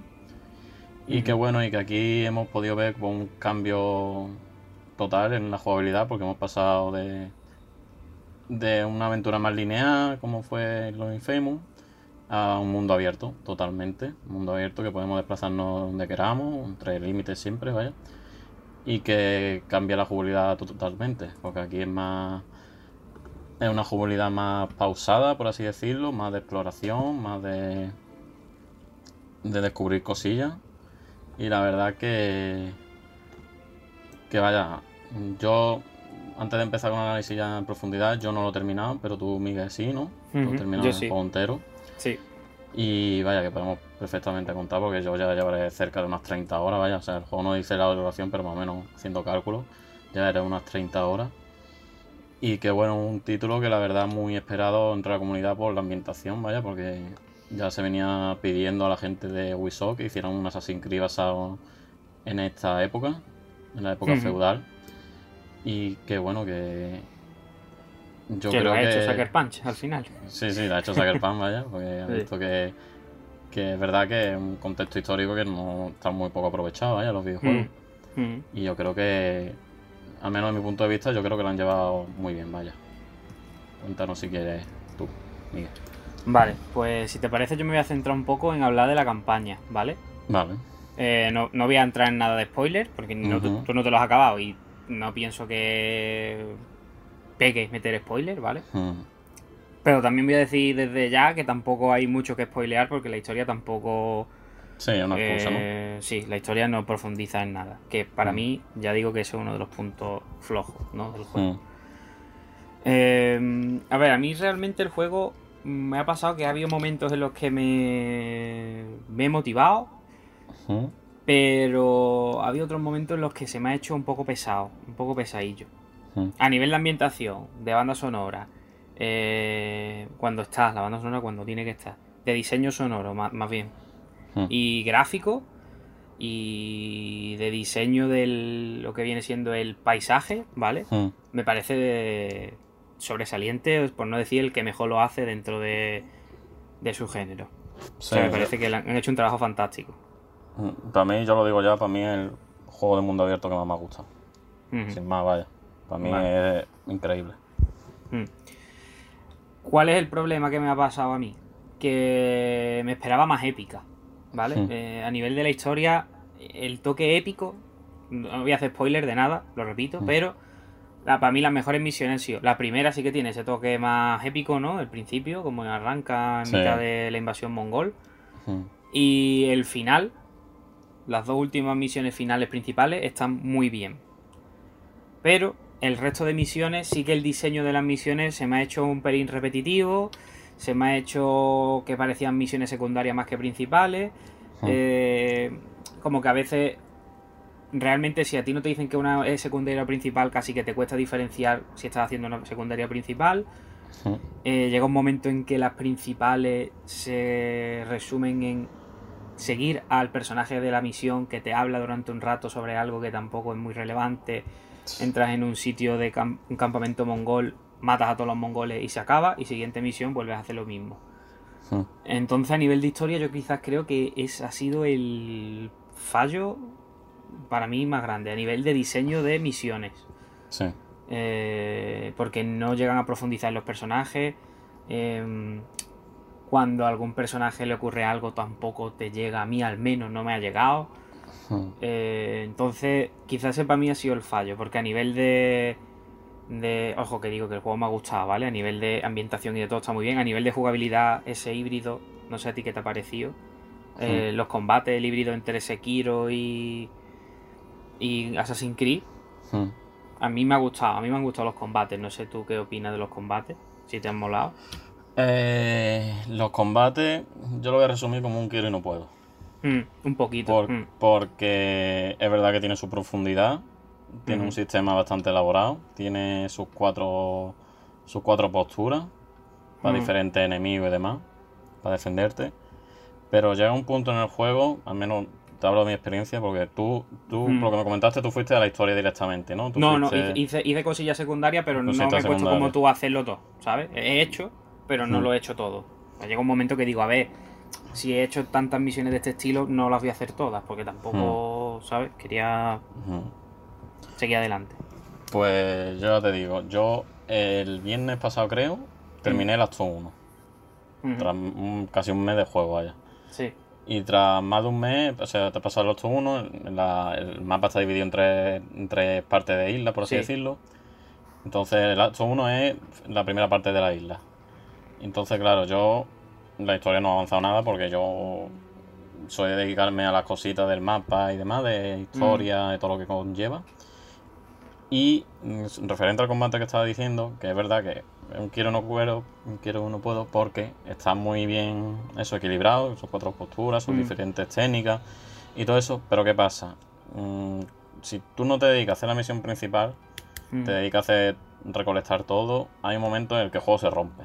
Se rompe porque tú ya vas chetado, tú ya vas con todas las mejoras, los, los talismanes, las espadas, las mejoras. Y entonces llega un punto en que te da igual qué postura hacer, qué pose hacer, porque ya te digo, tiene, e-, eres tan fuerte y hay algunos talismanes que te ayudan a hacer mejor los cortes y todo eso con la espada y mm. es que vaya, va chetadísimo. Entonces el combate es verdad que está muy bien, está muy bien implementado. El tema de la cámara que al principio es verdad a mí me jodía entero, no estaba acostumbrado a esa cámara porque no es una mm. cámara fija. O sea, tú no fijas a los enemigos como tal, como eso es verdad, Eso es verdad que eso ha sido lo peor mm. del sistema combate. Pero que después te acostumbras, ¿vale? Yo después me acostumbré. Y... Pero que llega a eso. Pasa que el juego te insiste mucho, decir, esta postura es mejor contra este tipo de enemigos. Y te dice, mm. cámbiala, no sé qué. Pero es que eso, llega una parte que entre los shuriken que los mejoran, mm. los, las bombas y todo eso, que incluso ya te digo, con el arco he llegado a matar más porque es que es muerte instantánea, vaya. Sí. Y, y eso, un combate que, que se podría haber profundizado más, pero claro, es que pasa también con los juegos de mundo abierto. Tú no puedes controlar qué acciones va a hacer el jugador. Hmm. Entonces, muy difícil equilibrar un. Hombre. Que haya un buen combate en un mundo abierto. Zelda Breath of the Wild, para mi gusto, lo hacía estupendamente. Sí, pero Zelda Breath of the Wild es, es como que tú te hacías. Sí. Como que como tú ya tenías claro cuál era el objetivo final. Ahora, tú ves cuando tú, sientas que te sientes ya preparado, entonces. Hmm es otro diseño de juego diferente. Sí. Y aquí en Punch, yo creo que aquí bebe muchísimo de Breath of the Wild, vaya, no hemos ah, podido ver. Sí, sí, y también de Shadow de Colossus, por el mundo que crea. A mí había momentos y zonas que iba por la costa y los, los de estos, los, la roca y con mm. la costa y después me recuerda muchísimo a Shadow de Colossus, vaya. Los rompeolas, ¿no? Ahí. Sí, sí, sí. Mm. Con el momento que vas solo ahí con la música, tu caballo, eh, vaya. Sí. Y la verdad que esa parte es muy guay, vaya. Lo he mm. dicho, para mí el mejor mundo abierto que he jugado. Por la ambientación, por cómo está recreado todo. Eh, el, folclore japonés, vaya. Está todo muy bien hecho y. Sí y que es un juego que incita a eso, a explorar, a investigar y que siquiera aquí pasamos a la jugabilidad. Sí, yo lo que quería, lo que quería comentar del combate. No sé si tú querías seguir... Comiento esto, ¿no? Del combate, ¿no? Sí, sí, comenta, comenta. Vale, eh, que tal y como tú has dicho, se rompe un poco, incluso sin romperlo, porque yo al final del juego sí que es verdad que en el acto 1, 2 hice secundarias, pero en el 3 sí que ahí ya fui a saco a la historia, ¿vale? Hmm. Y yo no estaba tan chetado, ¿vale? Porque de hecho mi hermano se lo estaba pensando y vio como yo iba y me dijo, hostia, yo ahí tenía tal, tal, tal, y tenía la armadura así, no sé qué y no sé cuánto, ¿no? Sí, sí. Pero el sistema de combate llega un momento en que es cambio de postura, le di el triángulo dos veces, cuadrado, sí. plo, Cambio de postura, le di el triángulo dos veces, cuadrado, sí, rompe la defensa y ya sí, exacto. El parry no lo uso. O sea, es que el parry llega mm. un momento en que digo, ¿para qué? Sí. O sea, no sé qué en, en, en los en los enemigos más potentes, más sí, yo los y todo eso. Vaya. Sí, sí, sí. Mm. Y me ha, dado la sensación un poco de lo que ocurría en... No tiene mucho que ver, pero me ha recordado a esto. En Max Payne 3, eh, mm. tú en Max Payne 1 y 2 estabas todo el rato usando tiempo bala porque no te podías cubrir. Mm. Y Max Payne 3 se convirtió en un juego de coberturas que era lo que se llevaba en aquel momento, en un shooter tercera persona de cobertura. Entonces llegaba un momento en que tú decías, el tiempo bala no me hace falta, no lo uso, ¿sabes? Hmm. O sea, como que, que, también eso era un sello de identidad de la saga, ¿no? Pero que es verdad que tú hmm. decías, ¿para qué voy a usar el tiempo bala si estoy hay 10 tíos cubiertos? Yo voy a salir con el tiempo bala aquí, esto es un suicidio. Pues aquí un poco con el parry, dices, el parry, ¿para qué lo voy a usar? Si puedo rodar infinitamente porque no tengo hmm. estamina, ni tengo nada. Entonces, eh, en ese sentido es como han querido hacer un sistema de combate profundo, como tú dices. Es lo que tú dices, un quiero pero no, pero no puedo. Han hacer algo profundo, pero al mismo tiempo accesible. Y al final se les ha quedado en algo que dices, bueno, que no es, no, es tan malo. Yo, yo lo esperaba peor, ¿eh? Yo lo esperaba peor. Esperaba como los Assassin's Creed antiguos, que para mí es un sistema de combate desastroso. Hmm. Luego tiene su cosilla, que incluso se acerca más a un hack and slash a veces, ¿sabes? De porrea botones. Hmm. Eh, pero es verdad lo que tú dices, que es muy mejorable. Sí, sí. Y mm. bueno, y también em, del combate que nos hemos dicho, aquí hay dos ramas, que está la, del samurái y la del fantasma. Mm. Yo no sé tú, pero yo el fantasma no lo he usado nada. Yo, el sigilo... es que digo, tío, ¿para qué voy a perder tiempo si al final me van a pillar por algo, por lo que sea? Mm. Y, y, y qué voy a ganar si juego como samurái, como fantasma. A mí lo que me ha pasado con el sigilo es que o sea, esto va a sonar un poco mal, pero me daba como pena usarlo porque la inteligencia artificial está demasiado... Sí, no, no es buena, no es buena. No es buena. Entonces me daba pena usarlo porque le ves por ahí, le ves todos los, fallos al juego, por decirlo de alguna manera, en ese aspecto. Dices, joder, es que estoy matando a un tío al lado del otro y no se está dando cuenta, ni se gira, ni nada o te están mirando de lejos y tú estás como, te alejas un metro más de, se está llenando la barrita blanca, te alejas un metro y de repente el tío no te ve y diga, hostia, todos los mongoles tienen una miopía enorme. Porque Y luego, que va, y luego que va con la máscara del bigote grande, el sombrero de paja y dice, coño, ¿dónde está? ¿Quién ha matado? Y estás metido en, la, hierba ahí que sale un sombrero enorme para arriba. ¿De dónde coño estará este? Y va Entonces, eh, con todo el cantazo del traje, ¿sabes? Es que eso me ha parecido muy de generación Play 3. Sí, sí, sí, sí. Eso me ha parecido un fallo de lo gordo. Tanto la historia como el sigilo. O sea, el sigilo yo creo que no lo deberían haber metido, que está guay, pero yo creo que debería haber sido un sigilo como ocurre a veces en Sekiro, de que matas a uno y del tirón ya te han pillado y no puedes seguir. No puedes matar el campamento entero de sigilo, ¿sabes? Que sea la primera muerte y ya está. Hmm. Pero es que cuando yo, yo me he puesto a hacer sigilo y digo, joder, es que entonces no voy a jugar al juego. No, es que da pereza porque, por eso, porque no, no hay un incentivo para ir. Hmm. Es que si te pillan, da igual. Pues te vas a poner si espadazo y, y, aparte que está. Eh, eso, te da pena porque saca los de fallos y aparte es que el juego te incita y con. Porque tiene la opción luego, que no hemos dicho, de los duelos, de enfrentamiento directo. Que al principio sí está guay, tú dices, venga, lo de mantener el botón para ver cuándo, pero ya cuando lo hace 30 veces dice, mira, yo estoy hasta la polla ya. Sí, sí, sí. No tengo ganas, vaya. Digo, yo voy aquí del tirón, yo lo hago ya, voy con el caballo a tope, que ya tengo la habilidad de matar cuando estoy en el caballo, salto, pum, espadazo y ya está. Sí. Me voy a quedar aquí media hora para un campamento, ¿sabes? Porque si fuese uno, dos, tres campamentos, vale, pero ya cuando tienes 20 campamentos, 30, 40, pues tú dices. sí, sí, sí, sí. Se llega a un punto de repetición que no. Tú lo que quieres hacerlo y ya la siguiente. Es que yo hubiese metido algo de que te diesen el doble de provisiones cuando mata al tío en sigilo, no sé, mm. cualquier mierda de esas. Claro, te sé decir, ¿no? Pero algo así. Y, claro, sí, sí. Beneficio de esto. Te recompense el que tú hagas sigilo, como tú has dicho, que es que no hay mm. ningún incentivo. O sea, es que. Por ejemplo, en, la comparación va a ser un poco fea, pero en The Last of Us 2, para mí el sigilo te premiaba.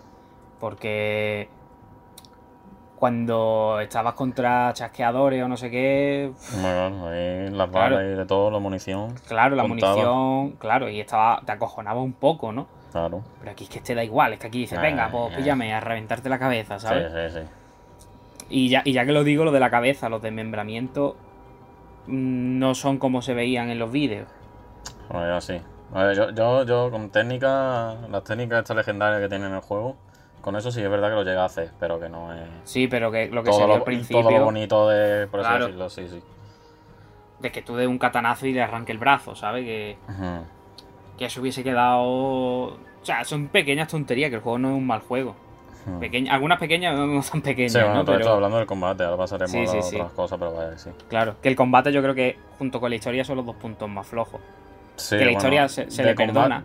de, combate lo que sí salvaría son los enfrentamientos los duelos estos que son de tú a tú. Sí, los que son como un boss, ¿no? Sí, eso sí, lo salvaría. Eso está, eso está muy guapo, eso es verdad. Mm, sí, sí, eso sí lo salvaría porque ahí no puedes cambiar ni nada. Mm. Eso es conocimiento y timing y demás, y ahí donde se muestra la habilidad de cada jugador. sí, eso está, eso, está, muy guapo. Sí, eso está muy guapo. Pero que sí, que es una pena que porque se podría aprovechar mucho más. Vaya. Sí, pero también te digo que podría haber sido peor, ¿eh? Sí, sí, sí, sí. Que yo lo dije en el primer programa, bueno, en uno de los programas que hablamos de. Sí, cuando. el, State of Play. El, este. of Play. Sí. Mm. Yo lo dije que parecía un Assassin's Creed antiguo y menos mal que no, ¿eh? Está mucho mejor. Sí, sí. Mm. Y bueno, si quieres, vamos a pasar a la parte de jugabilidad, que yo creo que vale. bastante chicha.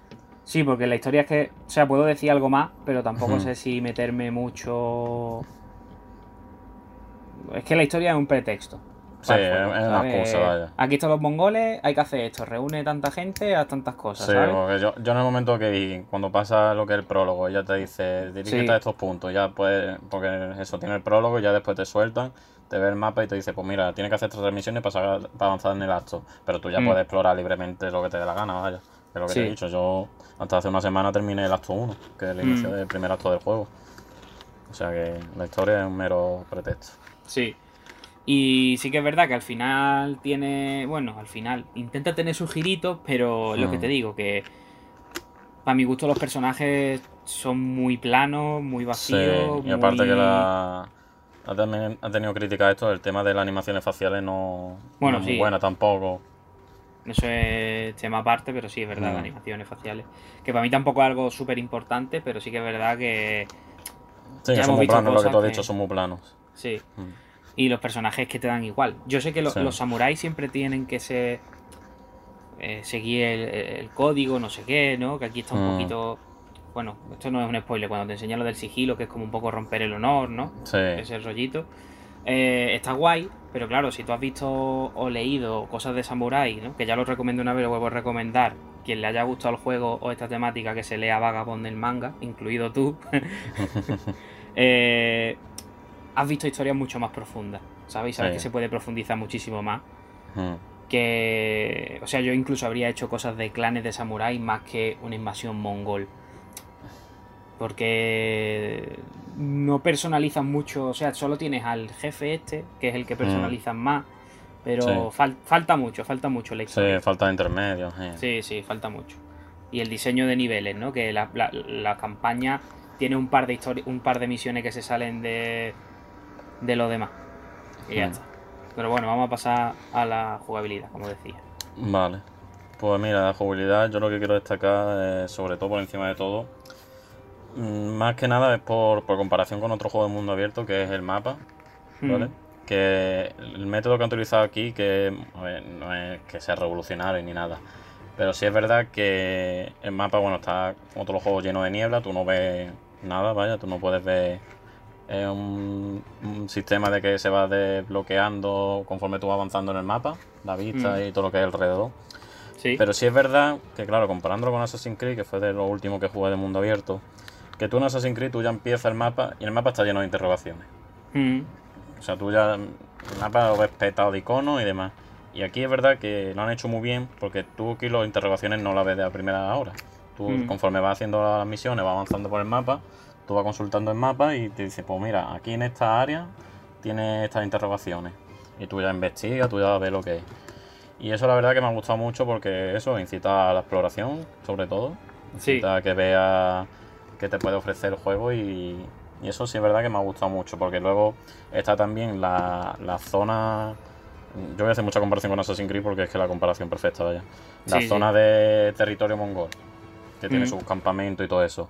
Aquí le dan un sentido, porque está muy guapo, que es cuando tú derrotas a todos los mongoles y todo, ves como mm, la gente del pueblo regresa, desbloquea, por ejemplo, pues ahora tú desbloqueas esta zona y ahora esta zona te ofrece tiendas, te ofrece un punto de viaje rápido. Y ya no solo eso, sino que cuando tú acabas con esa zona de mongoles, te hace como una animación en el mapa y te desbloquea todo lo que es el reloj. Y entonces te va a pie a que se, el tema de investigación, que se desbloquee más interrogaciones, más puntos que ver. Y entonces, quiera o no, el juego te engancha todo el rato a decir, ah, pues mira, ahora he desbloqueado esto y gracias a esto me ha dado acceso a una tienda, me ha dado acceso a más puntos de interrogación en el mapa y puedo seguir investigando, que al fin y al cabo es lo que yo he estado jugando, vaya. Si yo no he jugado en el mapa, o sea, en el modo historia, es por el sistema de, que tiene de, de engancharte a la exploración, vaya. Sí. Y a mí lo que más, sobre todo lo que más me ha gustado, vaya. Hmm. A mí me ha recordado incluso a veces el mapa cuando lo vi al principio, me recordó al rollo de empezar una misión en un juego de estrategia, rollo hecho of Empire o algo así, que el mapa estaba entero negro y tú ibas andando y lo ibas viendo y a lo mejor en una esquina había algo que tú no te esperabas. Me recordó un poquito a eso, salvando la distancia, ¿no? Pero me recordó un poquito a ese rollo porque es verdad que no se suele usar mucho en el mundo abierto. Esto.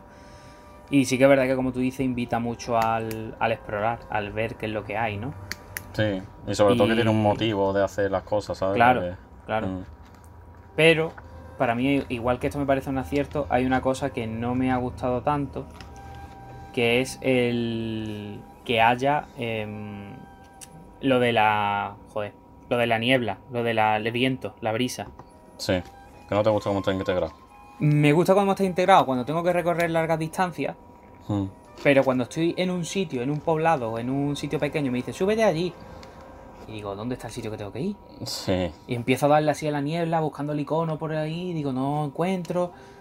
¿Sabes? Como que a veces echa un poco de menos un minimapa o, un, o arriba una brújula pequeña en determinado... Sí, para hmm. Claro, porque a veces, o sea, yo me iba, llegaba, de repente tiraba para otro lado y te ponía, vuelve a la zona del relato. Y digo, pero que no qué Y le daba el viento así al panel táctil, plin, plin, plin.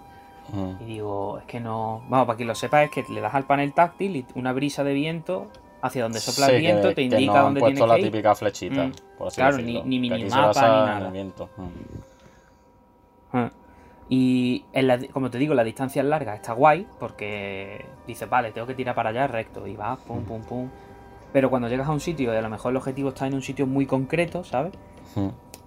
Eh, el, inicio de una misión o lo típico de que te tienes que subir a una montaña, a un pequeño colina para mirar el campamento.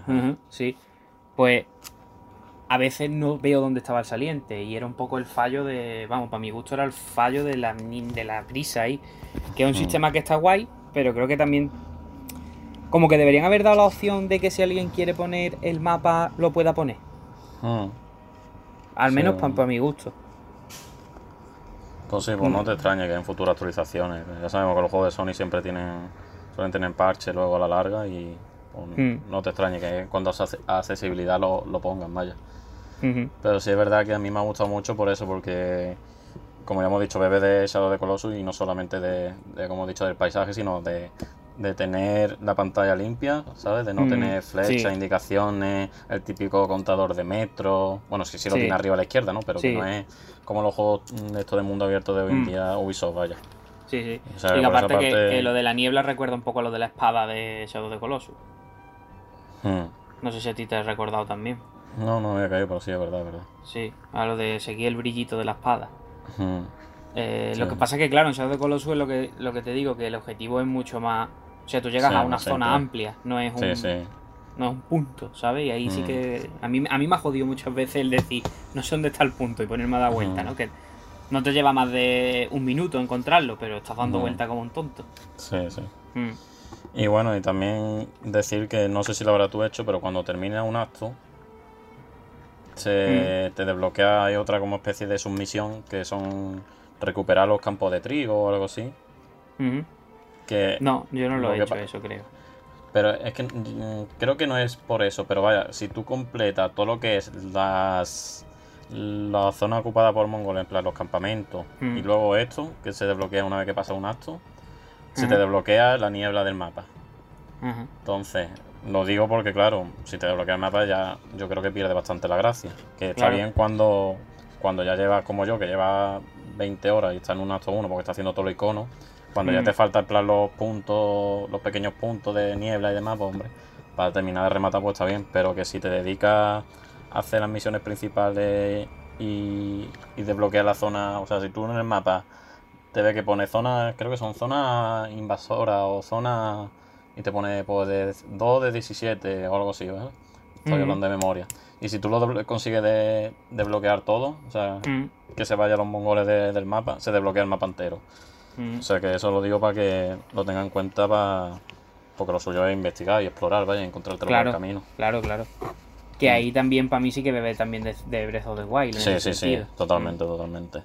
Lo que pasa es que llega otro quiero y no puedo, también por así decirlo, porque está bueno, de estas interrogaciones nos hemos dicho, hay muchas cosas. Está eh, que si campamento, que si poblado, que si los templos, que los templos vienen a ser una mezcla de las tumbas del Tomb Raider, mm. tal cual, con exploración.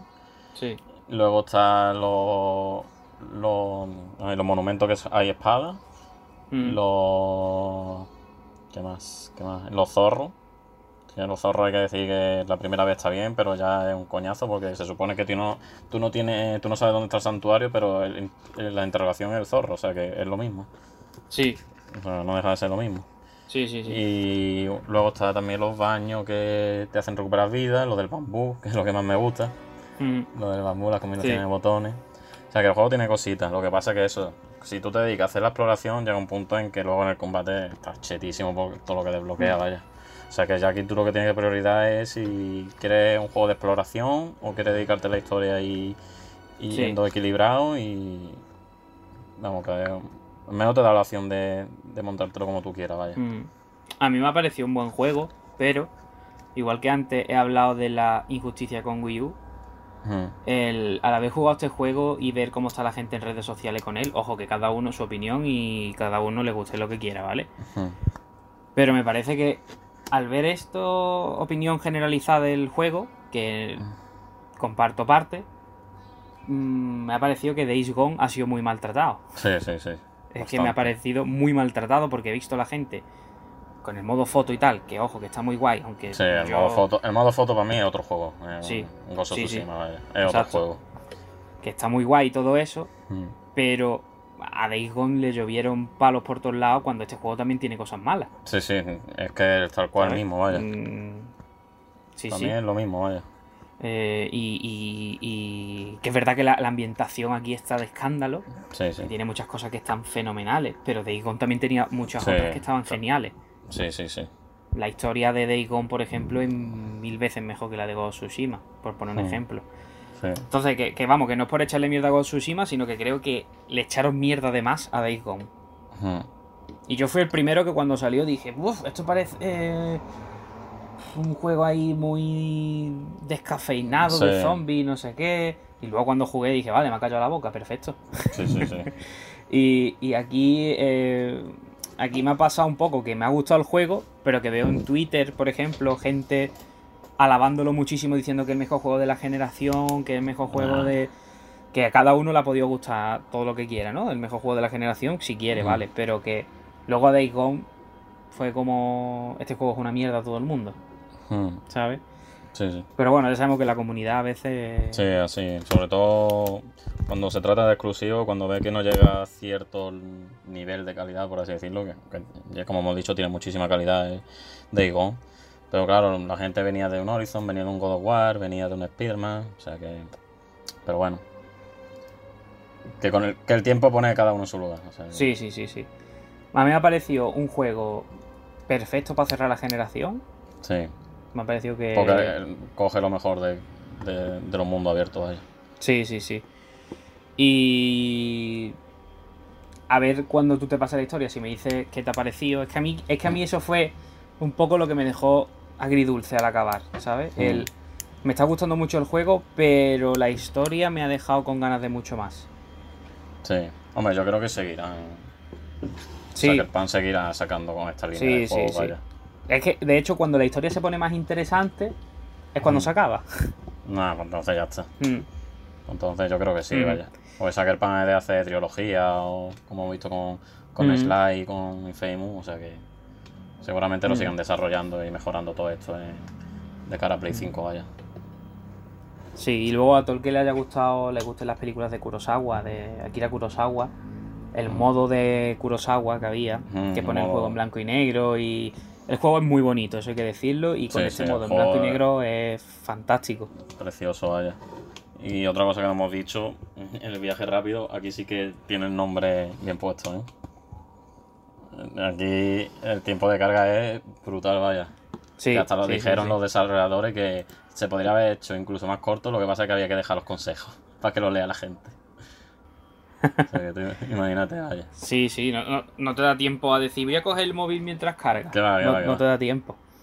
Y eso, me, eso sí que me parece un, sí, un trabajo de optimización brutal, vaya. Pues yo creo que ya no voy a. No sé, no tengo mucho más que añadir. No sé si tú tienes algo más que añadir para finalizar o. No, que hombre, mi recomendación es lo que, lo que he dicho antes, que es un juego que puedes tirar o por la exploración o ir directamente a la historia como has hecho tú. Y, pero vaya, que la experiencia va a ser buena en los dos casos y que, y que un juego que si lo quieres descubrir todo es, largo, ¿eh? Pues te digo que cerca de las 30 horas voy por el acto 2, que yo voy a intentar hacerlo todo lo que pueda. Y que eso, que tiene muchas cositas para explorar y que está muy guay, vaya. Pues tiene también su, ya hecho su folclore japonés, su, tiene también su haiku ahí, que se pone el Jin ahí a reflexionar. Y, sí. Un poco random los haiku, pero bueno, porque sí, yo, sé tú, yo le doy a lo primero que, al primer ciclo que vea y ya después me pongo a ver lo que ha salido. Sí, yo, yo antes lo hacía así como concentrado, pensando, ya era como sí. Y la Watermal igual, ¿eh? cuando reflexiona y después dice me, hizo gracia una, creo que hace poco, que, dijo, cuando encuentre al malo este, el malo del juego, dice, o lo voy a torturar, dice, no, mejor lo mato directamente. Y hizo toda la gracia, todo tranquilo en el agua y, pensando ahí en cómo matarlo. Pero que sí, que sí. Como muy, chulo, vaya. Sí, sí, sí. Eh, ¿Vas a por el platino? Pues no lo sé, porque hay trofeos ocultos que no he visto cómo son, vaya, para no spoilearme. Sí. Pero, bueno, yo lo intentaré, porque si se mm. basa en hacer los iconos y conseguirlo todo, sí. Lo que pasa es que me da un poco de pereza el tema de, los coleccionables, de los documentos y todo eso, porque eso sí es verdad que te tienes que poner el traje, lo de la vibración, seguir el viento. Entonces, depende. Yo el mapa al 100% sí lo quiero mm. hacer. O sea, ya con eso me vale. Mm. Que es como dice en Assassin's Creed Origin. Assassin's Creed Origin hice el mapa al 100%. Con que tenga otro icono hecho, con eso para mí me vale. Le echaste huevos, ¿no? Va a hacer mapa 100%. No sé, sí, en Origins más 70 horas tardé, vaya. Y no, y no llegué ni al platino, o sea que imagínate. No veas. Sí, sí. Yo es que me pico con estas cosas. O sea, si lo hacen bien, de que esté bien implementado y que den ganas, pues sí. De que te enganche, ¿no? Sí, exacto, exacto. Sí, sobre todo los templos. Los templos es lo que más me está gustando hacer. Porque son, vaya, que están, no lo han dicho, pero están basados en las tumbas de, de los Tomb Raiders, vaya bastante guay, vaya. Y bueno, ya he visto que en el acto hay más cositas nuevas en el mapa y todo eso, o sea que, que al menos son, le van añadiendo cosas, vaya, para que no sea tan repetitivo. Así que bien. Sí, al final yo creo que lo que se hace más repetitivo es eh, las misiones de la campaña en sí. Porque sí, lo que pasa es que luego tiene también las misiones de los personajes, que algunos también, ah. otros son meh. Sí. Pero bueno. Sí. Está bien, pues que es un juego perfecto para mm. la generación mayor. Sí, que yo creo que, cualquiera que le mole un poco los juegos de mundo abierto o la ambientación de Samurai, tiene que jugarlo. Sí, sí, totalmente. Tanto, si te mola una cosa como la otra. Si te mola la ambientación de los samuráis, te va a dar igual al final la historia, ¿no? Aunque sea flojilla, te va a dar igual porque va a estar flipando todo el rato. y si te mola el mundo abierto, te lo va a pasar muy bien porque está muy bien hecho como mundo abierto. Mm. Y ya te digo que, yo creo que el próximo juego de Ubisoft va y de Japón feudal, ¿vale? Yo creo que ya viendo el, éxito, que el éxito que ha tenido este. Pues veremos a ver. Yo creo que sí, vaya. Lo que pasa es que yo ya sé que Ubisoft eh, este ritmo de juego no lo va a llevar porque esto es arriesgado, ¿eh? Eso sí que decirlo, que el ritmo pausado que tiene el juego es arriesgado, ¿eh? No, pero te lo prestará de icono y ya está. Sí, sí, pero que me refiero el ritmo... Sí, pausado que tú dices. Sí, el ritmo de, cine asiático, vamos, de, de, pausado, de lentitud, de... Eh, no, me pero parece muy arriesgado en un americanizará, vaya. Sí, sí, seguro. Ubisoft no va a tirar por este rollo. Que va, que va. No. Pues bueno, si quieres pasamos a la siguiente sección. Sí, vamos a ir con la parte final de este programa y, y damos concluido el podcast si quieres. Perfecto.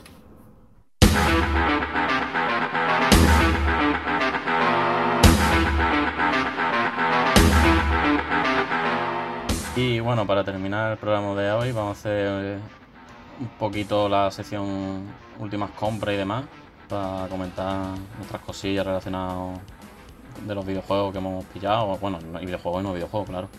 Mm. Y bueno, yo comentarte, que creo que no te lo dije, me he pillado el libro de Maestro del Doom.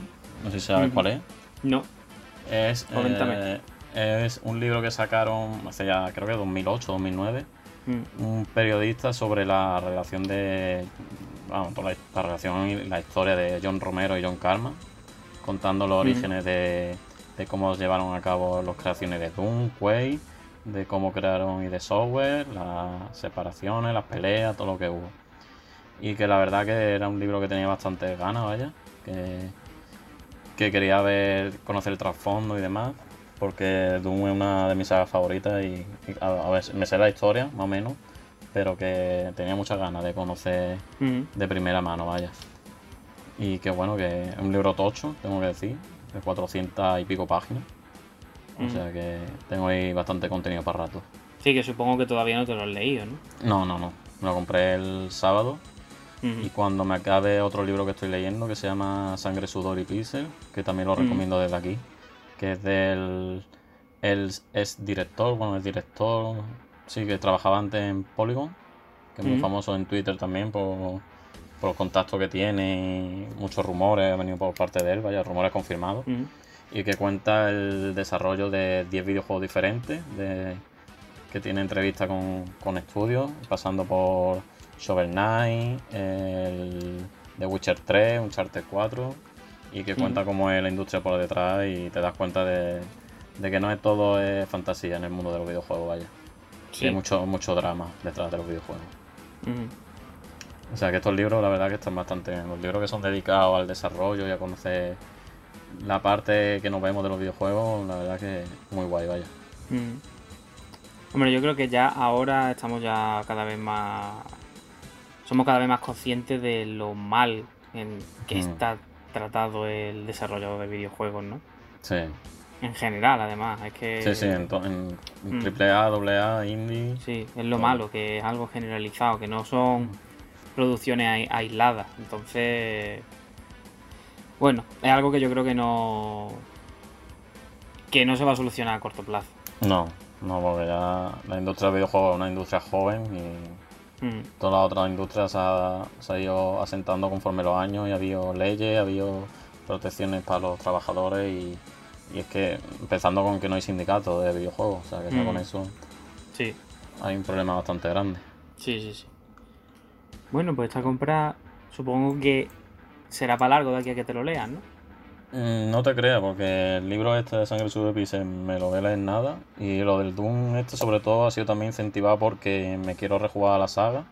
Bueno, rejugar.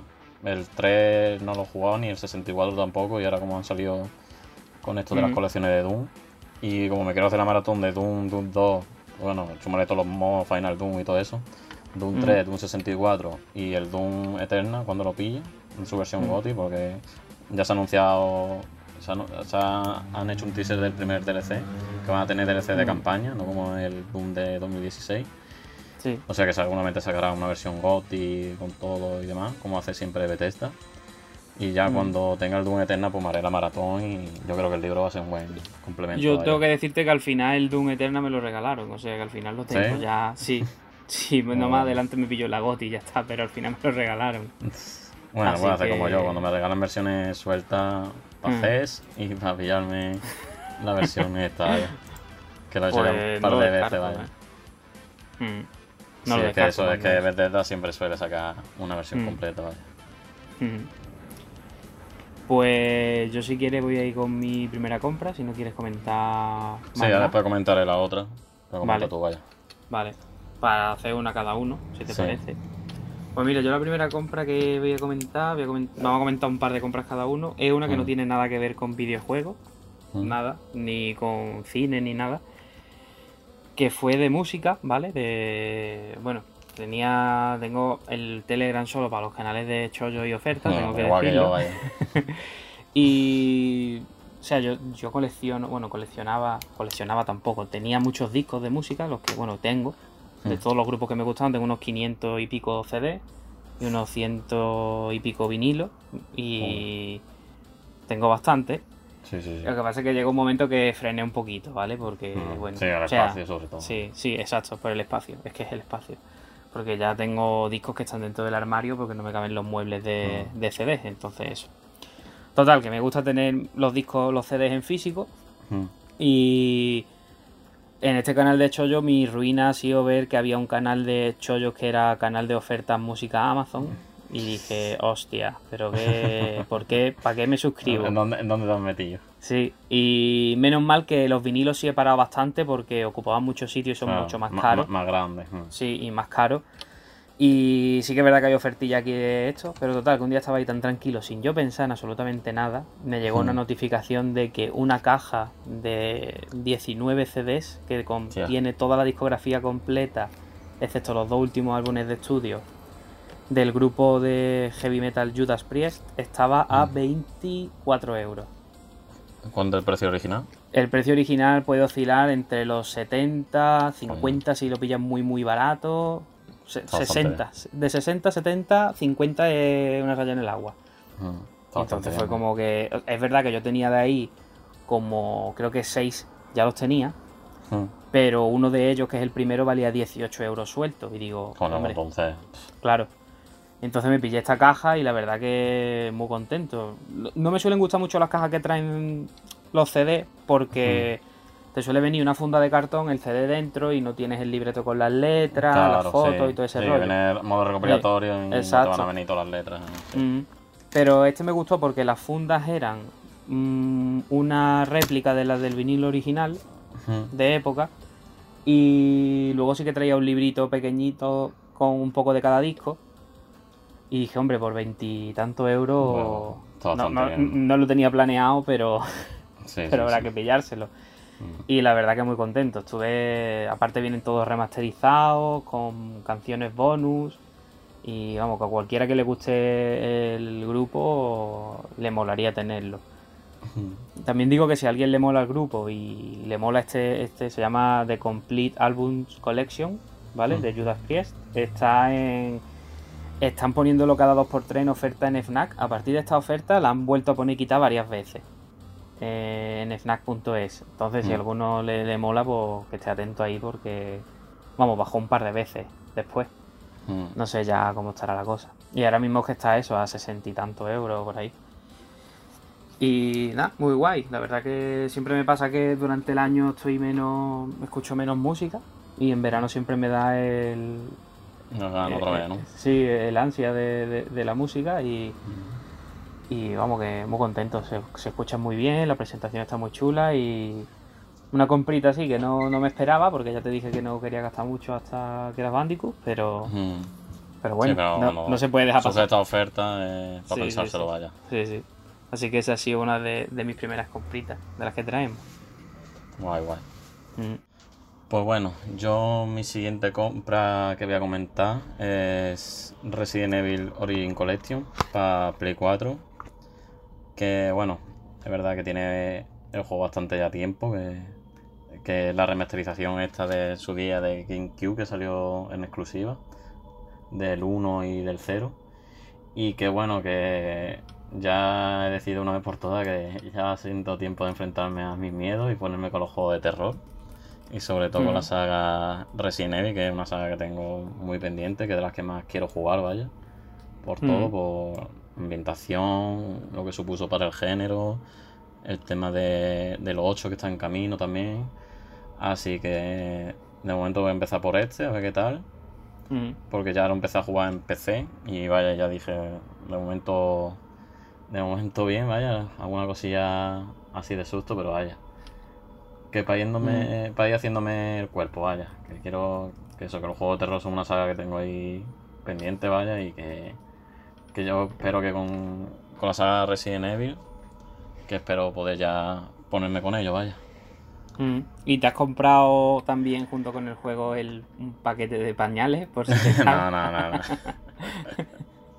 no, ya te digo, yo empecé, jugué mm. y lo dejé eh, creo que por cuando iba para la serpiente. Entonces jugaste primero al 1 antes que al 0, ¿no? Sí, sí. Yo lo veo jugado del orden de salida. Sí, lo veo bien porque el 0 es más flojillo además. O sea, veo bien No, y aparte que dice que te cuentan cosas, que ya va por sentado y todo eso. Entonces, yo siempre que inicio una saga me prefiero jugarla por orden de, salida, que es más que por orden cronológico, así porque así fueron como lo hicieron los desarrolladores, vaya. Claro, claro. Y que, y que suena de guiñito y cosas que luego te pierdes. Claro. Y lo que más tengo más ganas es, sobre todo, primero de pasármelo el 1, porque sé que es un juegazo, pero ya después ponerme con el 2, vaya. Sobre todo. El 2 le tengo muchísimas ganas. Vamos, pues si, si, tengo ganas de la saga Resident Evil es por el, el, remake del 2, vaya. Pues el remake del 3 también está muy bien, ¿eh? Sí, lo bueno, y lo bueno es que mm, a partir del 3 ya es más acción. O sea que ya los toques de terror van a menos, que lo, lo tendrás, imagino. Sí. Pero que ya va a menos, vaya. O sea que. Yo pienso que. Sí, bueno, el 7 lo jugué. El 8, Y el 8 que yo creo que también el, tendrá. El 7 sí lo jugué entero, lo, que pasa es que lo jugué en compañía de mi amigo. pero sí le, me, lo, me lo pillaré seguramente, vaya. La versión Gold con todos los. Sí. Con las expansiones y demás. Sí. Así que le tengo muchas ganas, vaya. Intentaré jugarlo de día, eso sí, pero de momento. pero no, es verdad que, que apetece, ¿eh? Con una noche de calor así oscura, apetece. Apetece jugarlo, vaya yo creo que lo vas a disfrutar un montón, pero muchísimo, porque son una experiencia, vamos, bastante buena. Eh, luego quizá incluso te entre el gusanillo de jugarte los originales, que yo es algo que no, que no te digo que no. no. por el control, sobre todo. O sea, entonces el 0 y el 1 lo estás jugando con el modo que no es modo tanque, ¿no? Sí, el, el modo todo lo más actualizado posible, vaya. Sí, sí, Que voy a jugar en orden salida, pero la versión más actualizada posible, vaya. Luego, eso sí, el code Verónica me lo pillaré en digital, que es lo único que no está. Aunque no sé si esperarme, la verdad, no lo sé. No sé qué haré. Hombre, yo creo que el code Verónica lo puedes dejar de lado mientras y pasarte toda la saga principal. Y si cuando te pases toda la saga principal no ha salido. Ya. Pero es que. Yo creo que lo jugaré porque es que seguramente saque el remake del 4. O sea que. Mm. Si saca el remake del 4, yo doy por sentado ya de que no va a hacer el code Verónica. Porque. Supongo que el code Verónica. O sea, el code Verónica venía después del 0, ¿no? No. No, el code Verónica viene después no, del no, 3. después del 3, claro, claro. Que fue, mm. salió para la Drinkas también, ¿verdad? Sí. O sea que. Y aparte que con el 8, que está basado en un pueblo también, yo creo que ya. Es más que. más pistas, no creo que.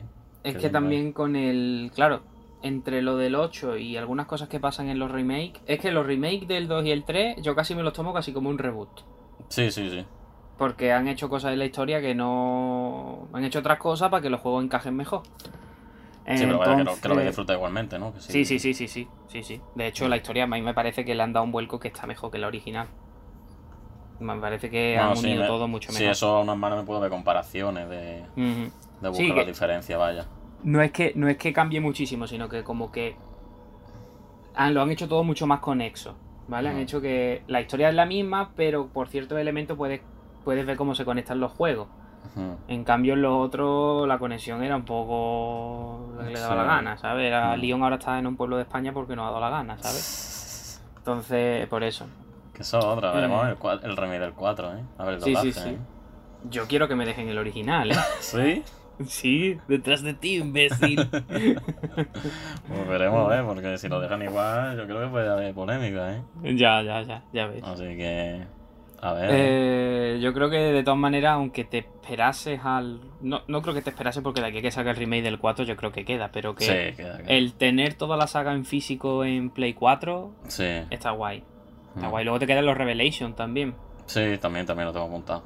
Revelation 1 y 2, que bueno. Bueno, ahí están, ¿no? Tampoco.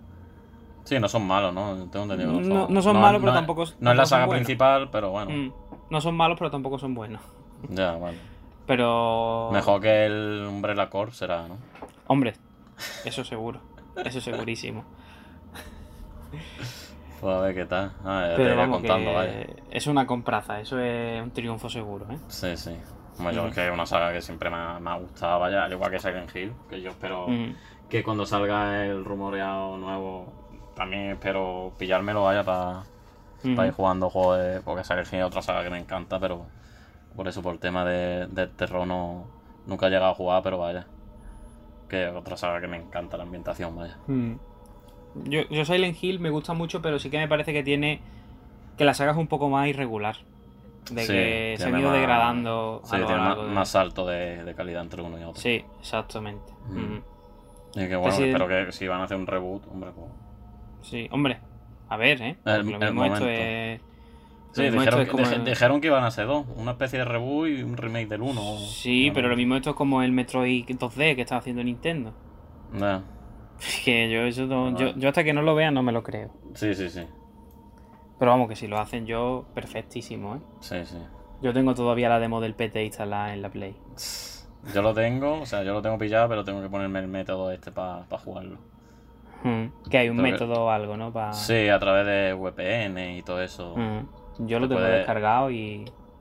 Sí, yo lo tengo comprado, pero no me deja la opción de descargármelo. Pero haciendo eso sí te deja la opción. O sea que me tengo que poner. Pero vaya. Que mi, que mi Play está revaloriza. No tener PT, vaya. Ya ves. Sí, sí. Y bueno, mm, no sé, tampoco añadí mucho más porque tampoco te nos vamos a meter en el juego. No, no, ya te iré contando. Sí. Sí, eso contaré algo por aquí, pero vaya. De mm. muchas ganas, vaya. Pues voy yo con mi, con mi última compra, ¿vale? Pues, a ver, voy a contarlo así resumidamente. Fue. Mi cuñado se pilló un Gundam. Eh, vamos, la compra es un Gundam, ¿vale? Lo digo ya antes de empezar. Eh, para quien no lo sepa, un Gundam es como una maqueta de una especie de mecha, ¿vale? Hmm. Y que está basado en la serie Gundam de anime.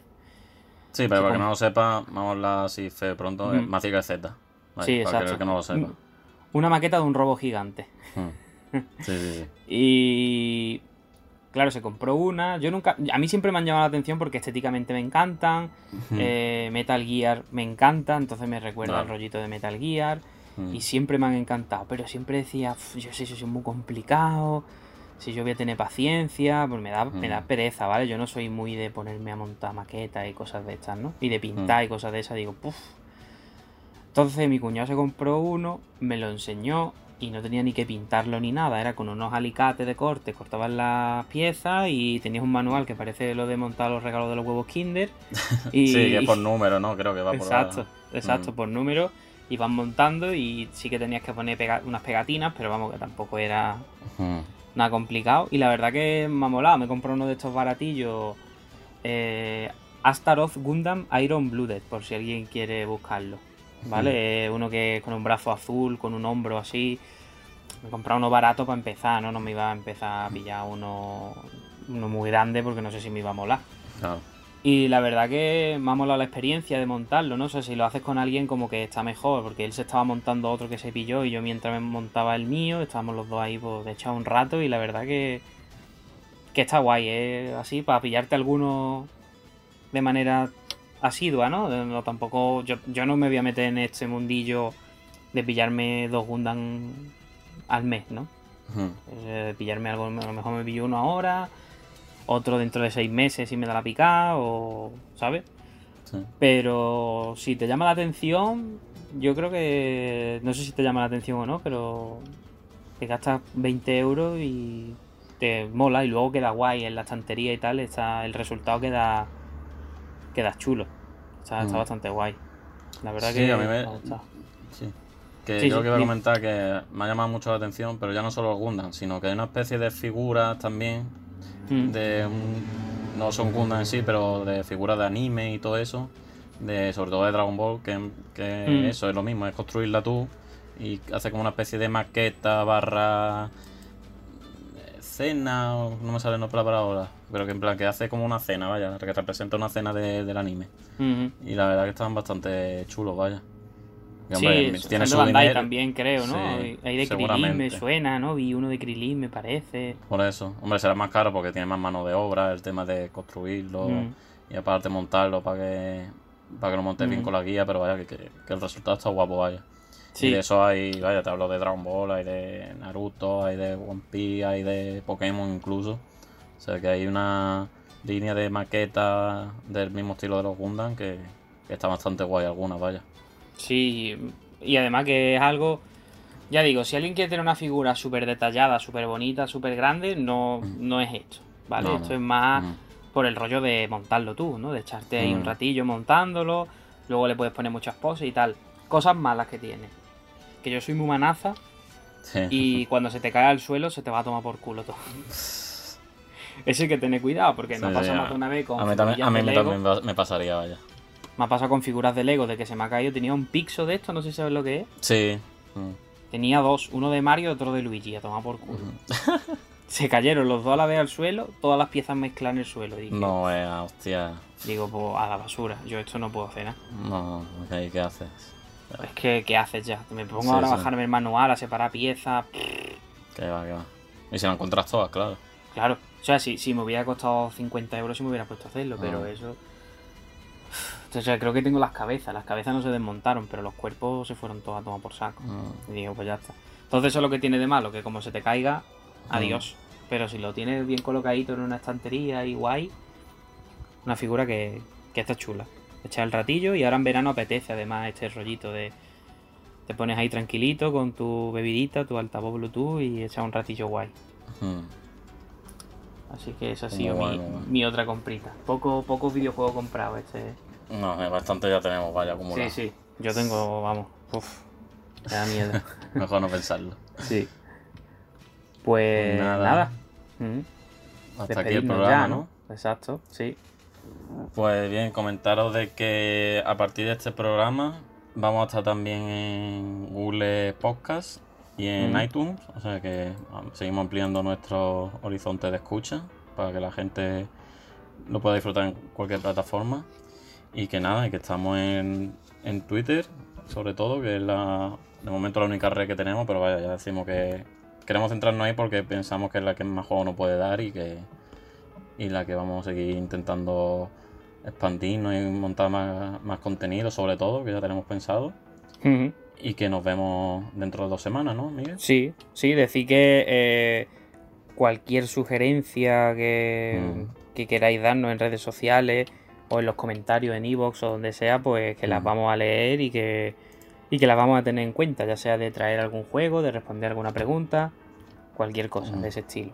Así que yo creo que nos despedimos y dentro de dos semanas volvemos. Con mucho más y mejor. Perfecto. bueno, un saludo, Miguel. Adiós. Hasta luego.